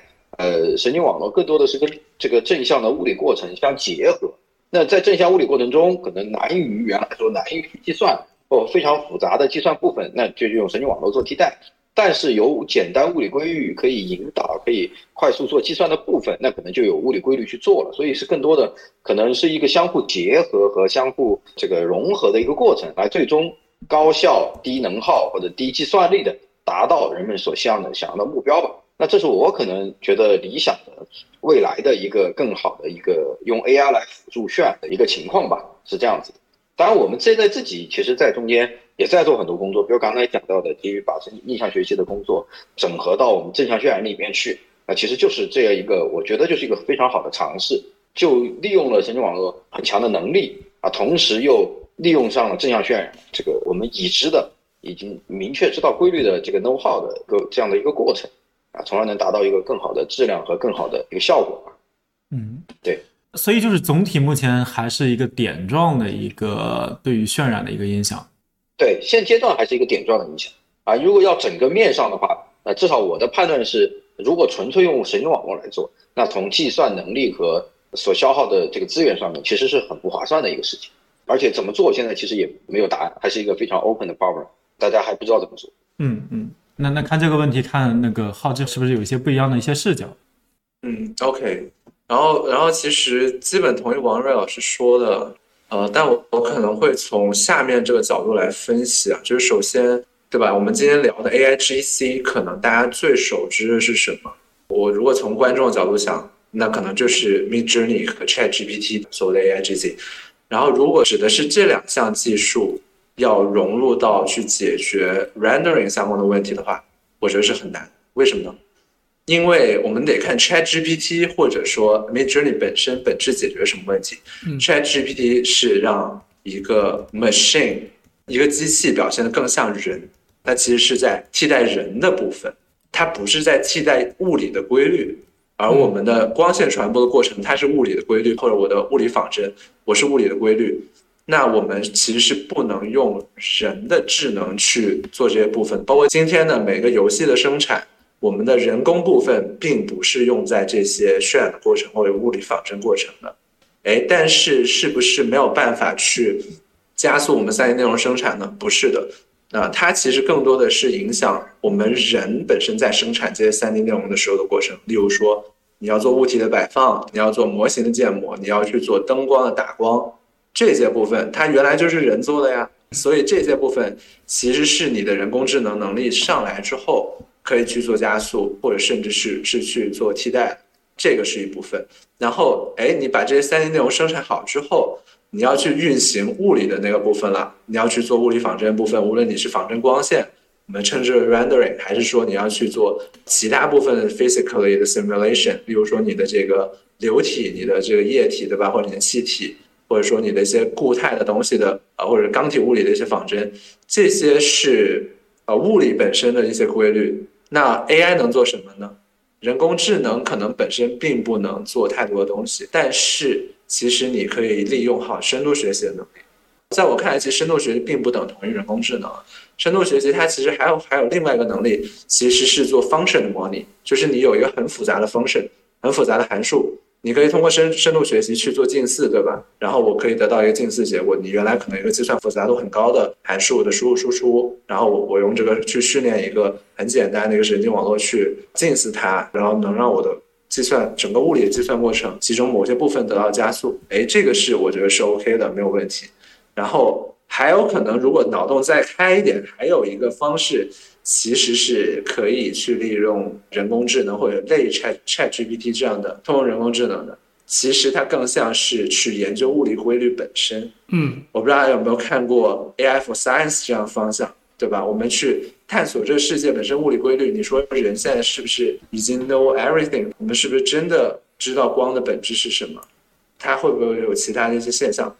这个是其实是还没有完全解解决问题。那我们是不是可以通过用 AI 的方式去理解这些物理的过程本身呢？啊，那这个也可能也是另外一个角度吧。对，我觉得我这里还是抛一个问题给那个天意总吧。对，嗯，我觉得呃，你们其实对于用户会有更深入的一个理解。你自己会怎么去看三 D 内容这一块的它的一个需求？其实我们现在去看三 D 内容更大的一个需求，其实是集中在比如影视制作跟这个游戏领域，会有其他的一些大的一些场景的一些需求能够看起来涨起来吗？或者你本身会关注三 D 这个内容，呃，哪几个方面？或者说，呃，你你真的在关注三 D 内容吗？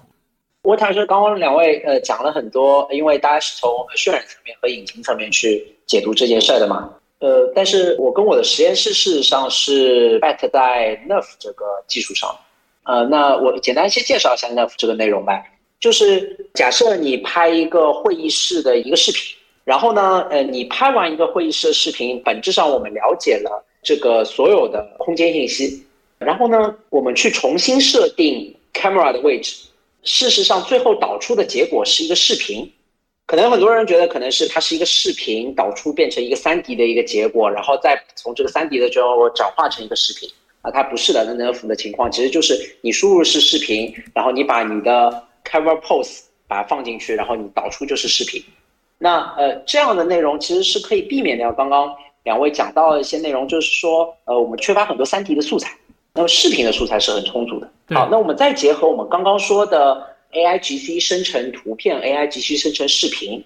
如果我们 AI GC 能先生成视频或者图片，然后呢，我们再通过其他的设置，用另外一个角度把这个视频给呈现出来，那是不是呃也可以做成类似的内容？好，我我可以举个例子，呃，比如说我现在在上海，我拍了一个街道的一个层面，我现在希望的是什么呢？我可以缓缓的走在这个马路中间。好，我的产品需求是什么呢？我的产品需求是，呃，我可以缓缓的走在马路中间，但是这个马路可以变成赛博朋克的马路。那我们通过 AI G G C 的，刚刚我们说 Stable 啊，或者 Runway 的呃 Gen One、J Two 这样的一个内容，我们先把城市这个视频重新生成一次，变成一个赛博朋克的城市，这个是有可能实现的。然后呢，我们再重新推镜头，OK 吗？然后我们直接导出的就是一个视频，呃，可能用这样的方式，呃，会离这个特效大片更近一点点。所以说，呃，我其实蛮看好就是这一条技术路线的，但是我坦率的说，也现在并不是特别特别成熟。现在大部分的应用都是稍微拍一拍，拍一拍，然后再转一转，然后你感觉好像你可以操控这个镜头的感觉。呃，所以我内心是觉得的是，三 D 这件事情，它本质上是为了让科幻电影这件事情更接近的。因为今天的科幻电影其实就是用 3D 软件来做的。好，然后还有一个可能，呃，因为结合 AI GC 生成 3D 内容嘛，或者 AI GC 控制 3D 内容，它可能比较适合引擎公司去做。呃，那类似于当中那个 AI GC 的工具，就有点像是 Copilot 扮演在 Office 和 GPT 之间的那个角色，因为那个引擎里面已经有了很多指令级的一些内容。呃，这个指令集可以控制人的表情，可以控制人的姿势，它可以找到一个数据库里面的某一个东西，或者一个游戏中的一条路，那这些场景可不可以通过自然语言的方式去把它呃说出来，说出来，然后再变成一个脚本化的方式去控制这样一个引擎？那呃，我理解现在呃，Unity 啊，Unreal 好像都是在往这个方向去发展的。就那我觉得这个也有一定的可能性吧。但是呃，总而言之，我觉得就是整体的三 D 的这一条路线，事实上，至于图片和视频来说，呃，从应用的角度上来说，其实是现在也还是呃远很多的。嗯，但是如何能够像是 Nerf 这样一种方式，它可以更轻易的获得这些数据的这些方式，我觉得是非常值得被看好。嗯，明白。如果目前的整个三 D 内容的，不管是在创作还是协作上面，会有什么一些变化吗？或者说，大家比如说，可能我自己做，然后呢，我可能跟别人一起做，然后整个内容三 D 内容协作平台上面，呃，未来会有一些什么样的变化？或者说，有哪些地方是大家？不管是做产品的也好，还是技术体系的在正在探索的地方，关于三 D 协作，就是内容生成的协作上面，对，哦，对这一块，其实光线语音其实已经有成熟的这样的一个软件在，已经开始在对外了。我觉得这一块你们可以先聊一下你们的一个思路。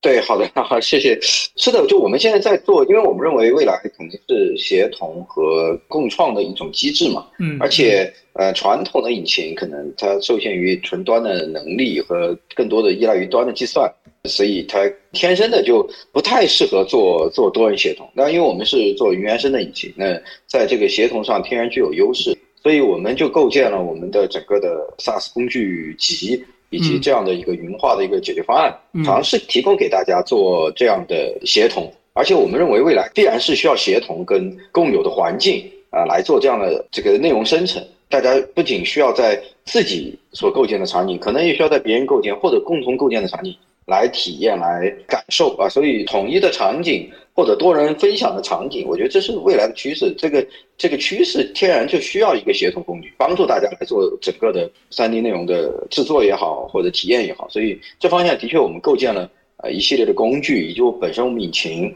呃原生的特点，使得我们可以擅长来做呃这样的事情吧。啊，这个上面我们的确是我们公司的一个一个发展方向啊，并且在这个方向在在努力，对。而且我觉得现在随着一些 AI 的模型和刚才就回到我们今天主题 IGC 的内容，那大模型时代，这个就算你可以把模型做得再小、轻量化、再简单，但是更大的模型和更强的能力，肯定是呃需要更多的计算力啊。所以这个天然的本身的内容生成，可能未来也会是在云上，也是在远程部署的。所以这个跟我们做的整个的协同工具，也可以很好的做集成。做对接，比如我刚才跟大家提到很多次 Mirror Journey，对吧？它其实就是一个提供你远程访问的一个接口，它只是提供 service 啊。那这个我觉得也必然也是未来三 D 内容生成和三 D 内容体验所采用的方式吧。我们光线云也在这个方面去努力在推动嘛。嗯，对。那我们这个进度稍微加快一些，我觉得下面一趴其实可以简单去聊一下这个技术到产品的一个比较大的一个挑战吧。呃，我首先把那个问题抛给天意吧。然后，其实我们看到第一波基于 IGC 的图片的生成的公司，其实很多真的都已经死掉了。就算是抓这种头像生成，感觉收入收入很高，很短时间内有比较大的用户进来，但它很长时间内看它的用户的留存还是比较差。就是很显然会出现了一个跟以往创业都很不一样的一个点，就是至少在内容工具这一层，就大模型的进展很快，就导致做这些应用的一些公司，它没有办法去构建自己的一个壁垒。你自己会觉得这个问题是有可解吗？还是说真的是没有解，就只能换个方向再切入一下？这么说啊，我觉得分两个层面吧，就是呃，有一个很有名的一个叫 Lensa，我不知道大家知不知道，L E N S A。嗯嗯嗯，对吧？它是一个做虚拟头像的一个内容，然后这赚很多很多钱啊，赚非常非常多钱。呃，首先我特别想说一下，就是从创业的角度上来说，这个生意可能不太值得投资人去投资。但是从一个生意的角度上来说，一到两周的开发时间赚个四五千万美元，甚至更高，不香吗？啊。对，OK 吧？或者我再换一个角度，我给投资人说，我现在两周后我要上线一个赚四五千万美元的东西，现在愿不愿意 chip in？嗯，所以我认为是不能把这些这个场景把它想成是一个失败。呃，我我在想，以前中国有一个产品叫造，我不知道大家知道吧？就是一个 AI 换脸工具。呃，这个产品最大的问题是在它最火的时候没做商业化。所以我觉得只要这个产品上线了，它商业化是做 OK 的，把流量抓住了，它变现了，那就挺好。嗯然后我们可以等下一波，然后再做下一个产品嘛。只要大家那个，我认为头像三个月可以换一次嘛，总有机会的。对对，好，呃，然后呢，第二个是我前面也说到了，我说很多 AIGC 的产品会逐步的面向 To B。呃，嗯你看我们二二年也是做这样的事情，呃，但二二年它本质上是因为整体的融资环境不是特别特别好。然后呢，To B 的思路坦率来说，呃，我不知道这个说的对不对啊？To B 的思路一直是投资两个亿赚每个用户一百块钱。嗯，你可过于直接了。对，就是，还有真的是就是同行们一起把这个毛利打成了只有百分之十，懂我意思吧？然后为什么呢？是因为好像投资人都在往里面投钱，然后自己要得着背着钱去做这生意。呃，但是我认为的是，如果市场环境并不如是一六一七年的话，那其实每一个 AIGC 的产品应该去寻求高毛利。对，不用担心，就是 SaaS，呃，我给大家说一个数据，中国的企业呃在技术上投出的成本其实是相较于美国是差不多的，嗯它只是在 SaaS 上投入比较低，定制化服务可高了，但投资人愿意听一个 SaaS 化服务的 recurring revenue，所以定制化感觉全是项目公司，嗯显得估值就低了。嗯，我觉得这个就是投资人没有想回来。对，如果你要做符合中国国情的公司，那你应该做现金流稳定的项目公司才对嘛？应该让投资人去想回来。那所以说，二零年、二一年的那波 SaaS 服务投资人，他今天也慢慢想回来了嘛？呃所以说，技术公司就应该追求高毛利，嗯尽量去摒弃掉那个两亿收入，呃，两亿成本投入，最后一人卖一百，一人卖一万，一个单子三十万，大家开个香槟的那样一种思路。那我们应该去想说，哎，我们是不是能得到这个几百万的订单？我们是不是能得到这个几千万的订单？嗯呃，有没有公司愿意付出这样的成本？哎，嗯我觉得这是件很棒的事儿。所以我觉得刚刚我们说到，你看这个呃公司会不会高开低走？如果在中国去做一个持续投入很多钱，最后赚一百块钱的生意，那我觉得都是高开低走，因为你本质上后面找不到足够的人给你充钱了，就这个钱赚不回来，账也算不过来，钱赚不出来，对，对账算不回来。嗯好，那最后呢，我其实想说的是，是不是大家可以看一看新的想象力？就是如果说我们今天的 AGI 和 AIGC 是全新的移动互联网 iOS 平台，那今天投资人要去抓的那些机会是 B 端机会吗？是让投资人要去抓那个机会是最重要的 C 端的大的范式的改变，对吗？全新 AI 时代的微信是什么样子的？嗯就 AGI 时代的微信是什么样子的？AGI 时代的阿里是什么样子的？AGI 时代的抖音是什么样子的？好，那创业者呢，现在坦率来说也变少了。啊对，脑子天马行空的想法呢，在中国的创业者在二零二二年这个比较难的一个环境下呢，其实现在都有点不太敢想。但是我们去看一下我们美国的同行，其实一个比一个浪啊。呃，嗯正是这些比较浪的想法得到了很好的资本倍数，然后他可以去做 crazy idea。好，呃对，所以我想说的是，呃，可能频道当中有些要创业的伙伴，还有有一些可能已经多次创业的伙伴，有一些积蓄的，可以去创业，可以去让、去想一些 crazy idea。在现在这个时代，其实是这个范式才刚开始的时候，iOS 的 app 才刚开始能做的时候，咱们是不是做起来？嗯好，那我简单讲一个简单的方向好了。呃，今天全世界的网民大概二十亿个，GPT 造成了虚拟人有了智能。好，那在这个世界上，三年以后会有多少的虚拟人或者 AI 驱动的角色？五倍于五倍于真人吧，所以讲不定有一百亿个 bot 在全世界跑。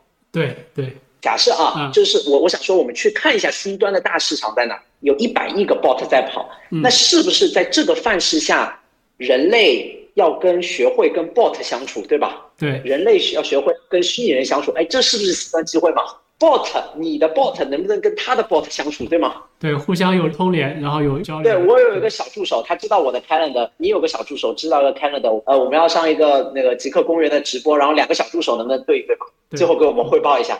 所以我认为的是有大量的 C 端机会 crazy idea 会在那个地方，而这个范式在变化了。为什么？因为会有五倍于、十倍于人类的智能会跑出来，这里有大量的协同会去做。对，就机器人比人多了。对，机器人注定比人多啊。嗯呃，所以我看到这件事情，就是说，可能今天有一个 idea，有两个 idea，大家可能有的生意好，有的生意差，B 端市场，它我的视角是可以等 C 端的市场大平台都弄完了以后，后面有的是机会去做这些。但是在这个范式刚刚开始的时候，可能大家把 crazy 的 idea 放大一点，去看看那个 C 端的市场是什么。这个也是我对我自己和我们团队的目标吧。理解。那我补一个问题啊，就是如果刚才其实我我们有聊到未来机器人会比人的数量更多，那其实某种意义上就是 A I G C 让这个产品的个性化是不太稀缺了。那如果这个个性化不稀缺，那对于产品来说，接下来你觉得可能会变得什么东西会更重要啊？嗯，我认为永远是数据更重要的。就你觉得还是数据对吧？呃，我认为数据一定是更重要的。我给你举个例子啊，嗯，就是说全世界的人智商水平差不太多。把人变得成功和不成功的最重要原因，是因为他输入的信息是不同的，不一样嘛？嗯，呃，不是大家总是取笑小布什嘛？就是说他是一个低于人类平均智商的人，但是他仍然能做总统，为什么呢？因为他是在布什家的去吸取那些信息。所以说，呃，我认为的是，今天的 GPT，今天的 Diffusion，它本质上提供了某一个智能。但是你给他输入不同的信息，就告诉他了，呃，你应该学数学，你应该学物理，你应该学计算机，你应该学设计，你应该学什么东西？呃，如果呃有两个投资机构，有一个人他做很棒的行业报告，然后他喂给了他的 GPT，嗯，另一个人做了一个稍差的行业报告喂了 GPT，我一样是去问我这个 GPT 问题，那是不是那个更棒的行业报告那个人胜利了嘛？对，所以我仍然他仍然没有跳出数据为王的这样一件事情，但是他应该会有公有数据和私有数据之分。我我们最近接一个订单，大概是这样：有一个展会公司，他希望我们帮他训练一个基于 diffusion 的一个展会展会效果图。那呃，我认为的是，我为什么要跟他一起做？是因为在他的数据库里有接近三百万张真实的效果展会的效果图，八十多万个模型。嗯，那我基于他的数据去训练的展会效果图，它其实是基于其他的公司的一个竞争优势。所以，数据是那个门槛。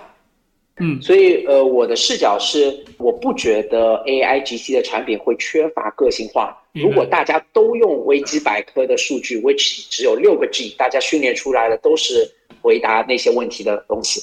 但是如果你有自己的数据，有自己的数据库，就好像今天为什么 Chat G P T 它编程特别好呢？嗯，是因为 GitHub 是它的后面的数据。百度为什么编程不好呢？GitHub 在哪里呢？所以我认为，就数据是让这个个性化形成的很重要一件事，跟每个人一都一样，每个人的个性从数据上来，嗯，每个人认知都是从数据上来，这是我我看待这件事情的方式。嗯嗯，刚好因为今今天时间其实前面聊的有点多啊，那么后面问题相对应的做一个加速，我觉得还是刚刚那样的一个问题啊，还是想请两位也聊一下，就是目前 A I G C 从技术啊变成一个产品，你们觉得？最大的挑战是在哪里？其实我们最近其实看见各种挑战嘛，比如各种基于一些版权的呀，甚至我们看见好像原有的平台生态的一些创作者的经济，其实也都发生了一些重要的一些冲击吧。然后甚至因为目前的技术的一个成熟度，构建出一个特别好的一个产品，其实感觉也挺难的。至少看见基于 AI native 就是 AI 原生的一个产品，好像还没有看见特别好的。但是这只是我们这边抛出了一些点，还是想请。两位老师聊一下，就是你们会觉得目前 I G C 从技术到产品最大的挑战是什么？我觉得可以先请那个王瑞老师来聊一下。好的，我我说一下我的看法吧。我觉得现在最大的，在我看来啊，最大挑战可能是在于这个技术路线的不确定性。就 A I 其实它的能力已经在很多方向能力让大家看到一个很高的天花板，但是这怎么达到那个天花板，以及呃这种通用的能力怎么具体到一些具体行业、具体内容啊、具体呃数据上面，那。怎么去做到？其实我觉得现在还没有非常确定的一个技术路线。那正是因为不确定的技术路线，可能是需要大家深入做探索、做研究啊。这个方面，这个当我们在推动，我相信行业里很多公司、学术呃单位，其实大家都努力在推动。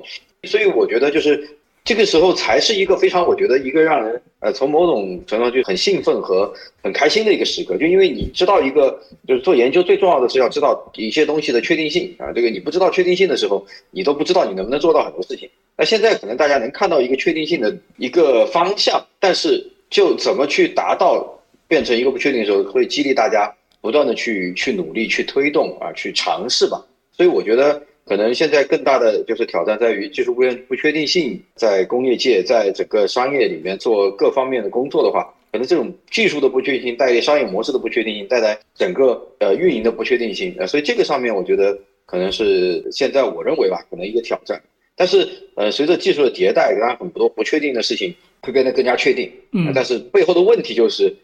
那是现在我们该做什么样的决定？我们怎么样去选择我们的技术路线？怎么去推动啊？因为如果你选到一个可能不对的方向，或者有可能不是那么重要的方向上，那很很多问题到后面就会变得更加落后吧，或者变得更加的被别人走在前面吧。我觉得可能是这样的一个挑战吧。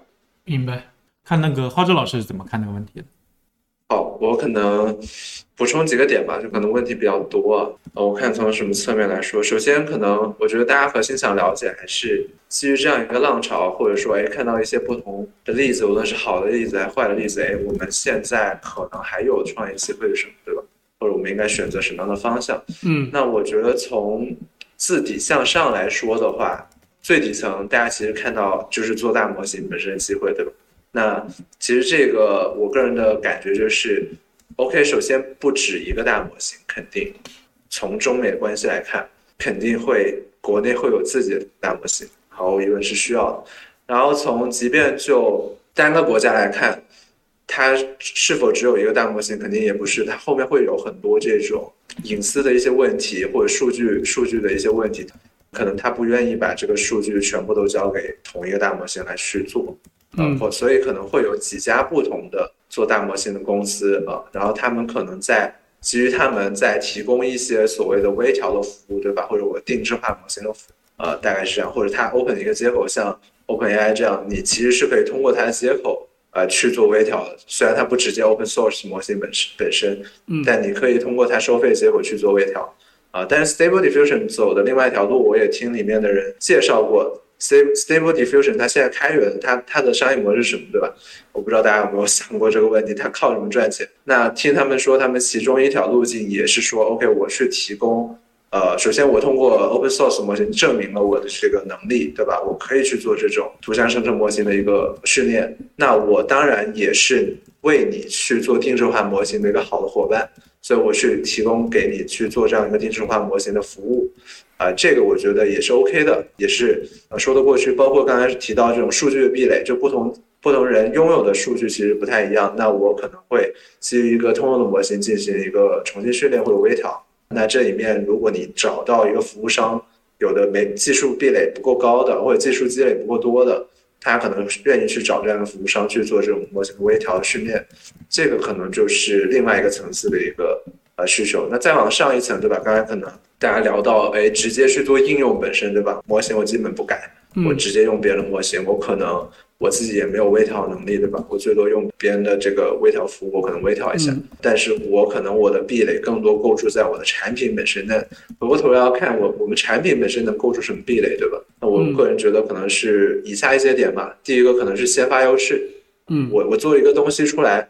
哎，它它效果很好，我首先吸引了一批用户，我形成一个 community，那你后来者要再去动摇我就相对比较难。但是虽然可能我们技术差不多，可能我只是迭代的比你快了半年，你半年后也能 catch up，但抱歉，可能我现在就是当前市场可能最好的选择。可能大家就会先用你。那至于说你有了这样一个 community 的积累之后，你怎么把它转化为优势？那就是这个不不是新的问题啊，就是历来所有的产品都是面临着一样的问题。你怎么把你的用户去积累下来这样一个问题？其二就是 OK，我可能不一定是一个新的产品，我是已有的一个比较复杂的工具链。打比方啊，Adobe 对吧？你你很难去取代 Adobe。如果 Adobe 自己去做图像生成服务，毫无疑问，它肯定是这个赛道里面最强的竞争对手之一，对吧？你当然可以通过，呃，OK，我可能去做美图美图秀秀路径，去把这些简化啊，我去做傻瓜傻瓜式这些操作啊。当然，我也可以做一些差异化竞争，但毫无疑问，我本身拥已经拥有一个具有庞大用户的一个编辑工具。呃，然后在它基础之上增加 AI GC 能力，这个肯定是很强的一个竞争对手吧，在这个赛道里啊。那 Office 也是一样，对吧？你要再有另外一款文档工具，要打败了有 AI 加持的 Office，这可以想象是很难的。那所以，其实本身拥有工具链或者已经拥有一定用户基础的这些玩家们去叠加这个 AI 能力，我觉得应该算是他们接下来必须要去做的事情吧。那才能在这个赛道里继续保持很强的竞争力，因为你会有新的对手，你不用别人会用，对吧？会对你进行这个挑战。然后再往下就是剩下一些机会。假如我们把这个 OpenAI 或者 ChatGPT 类似的这样一个大模型当做一个新的呃 interface 的机会，或者说大家所谓的 iOS 的机会，对吧？或者说这种呃操作系统的机会，那在它上面肯定抛会有很多不同的应用，然后会去诞生。那我是不是第一个做这个应用的人就会成功？可能也不一定。大家可以看回头看一下这个在 iOS 上比较成功的 App，它是不是在那个方向？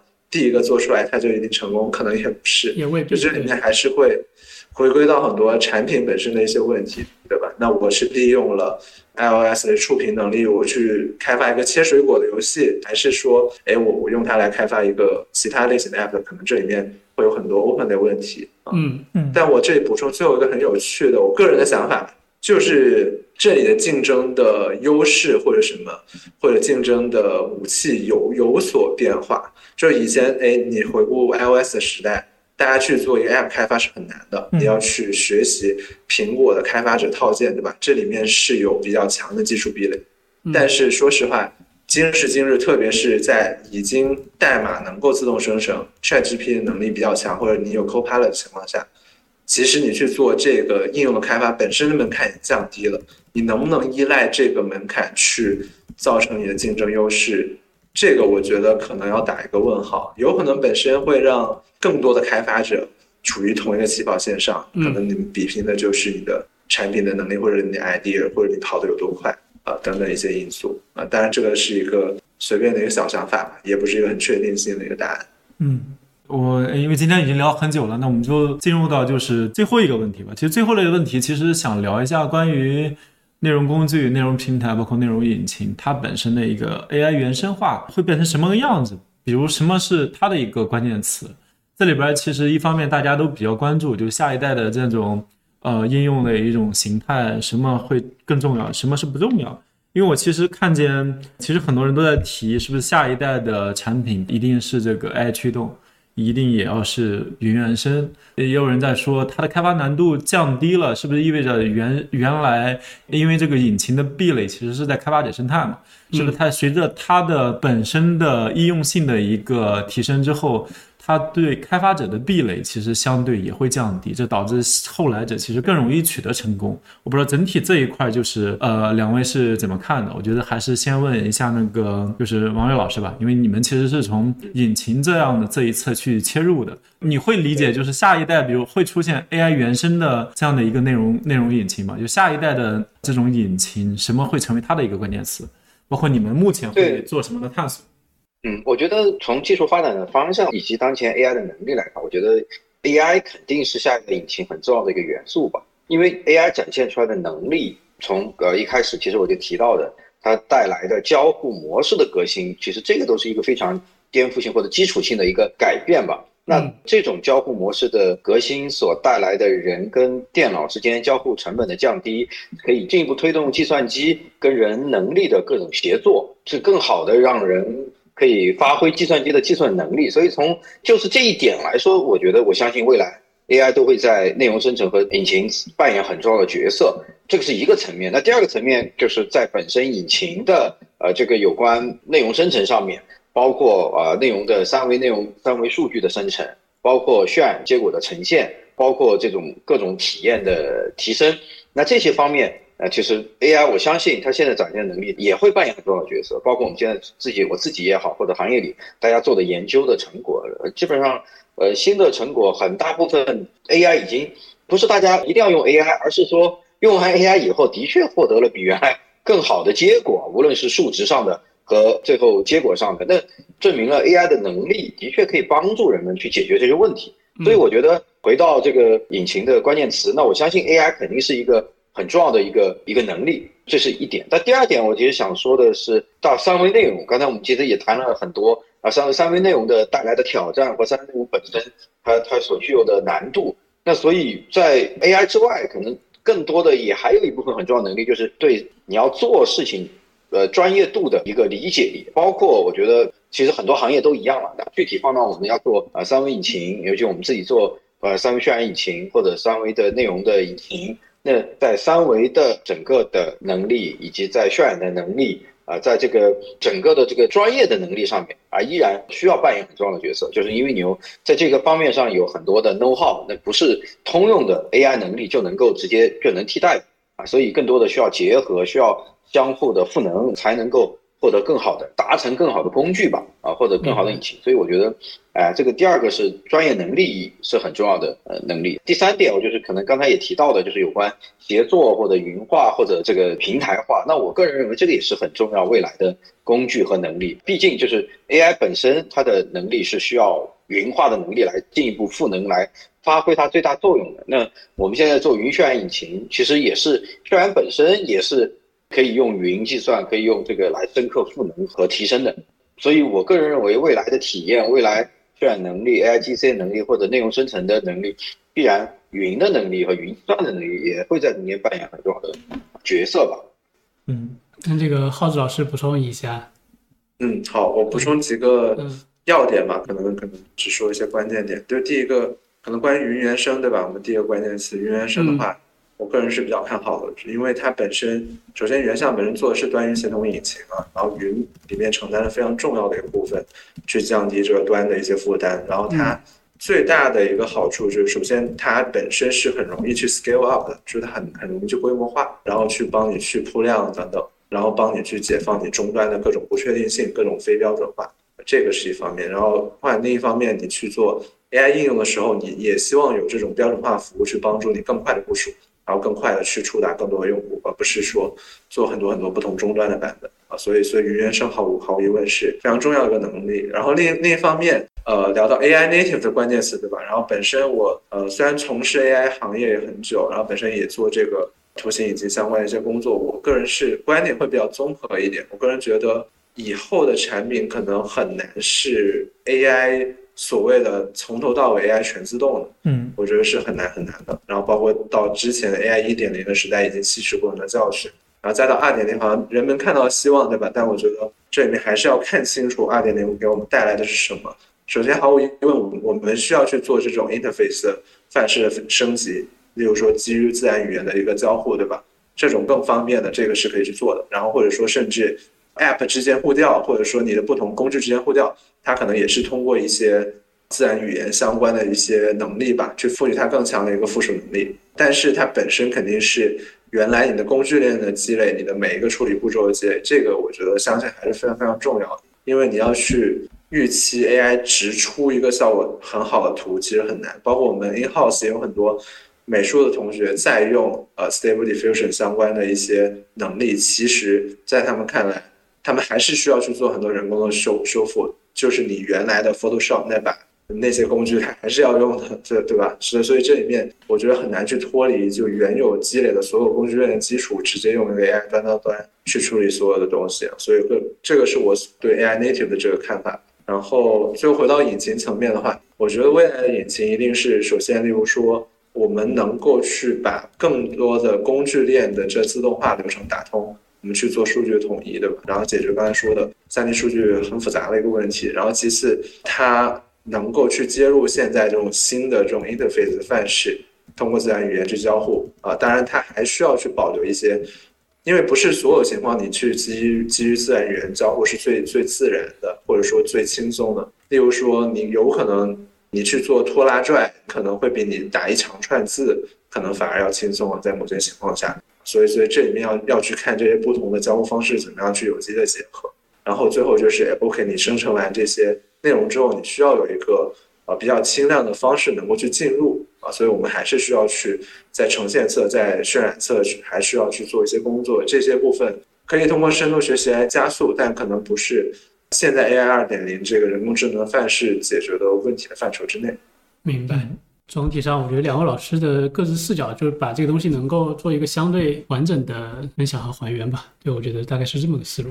对，反正大家不要只盯着 AI，就是云很重要。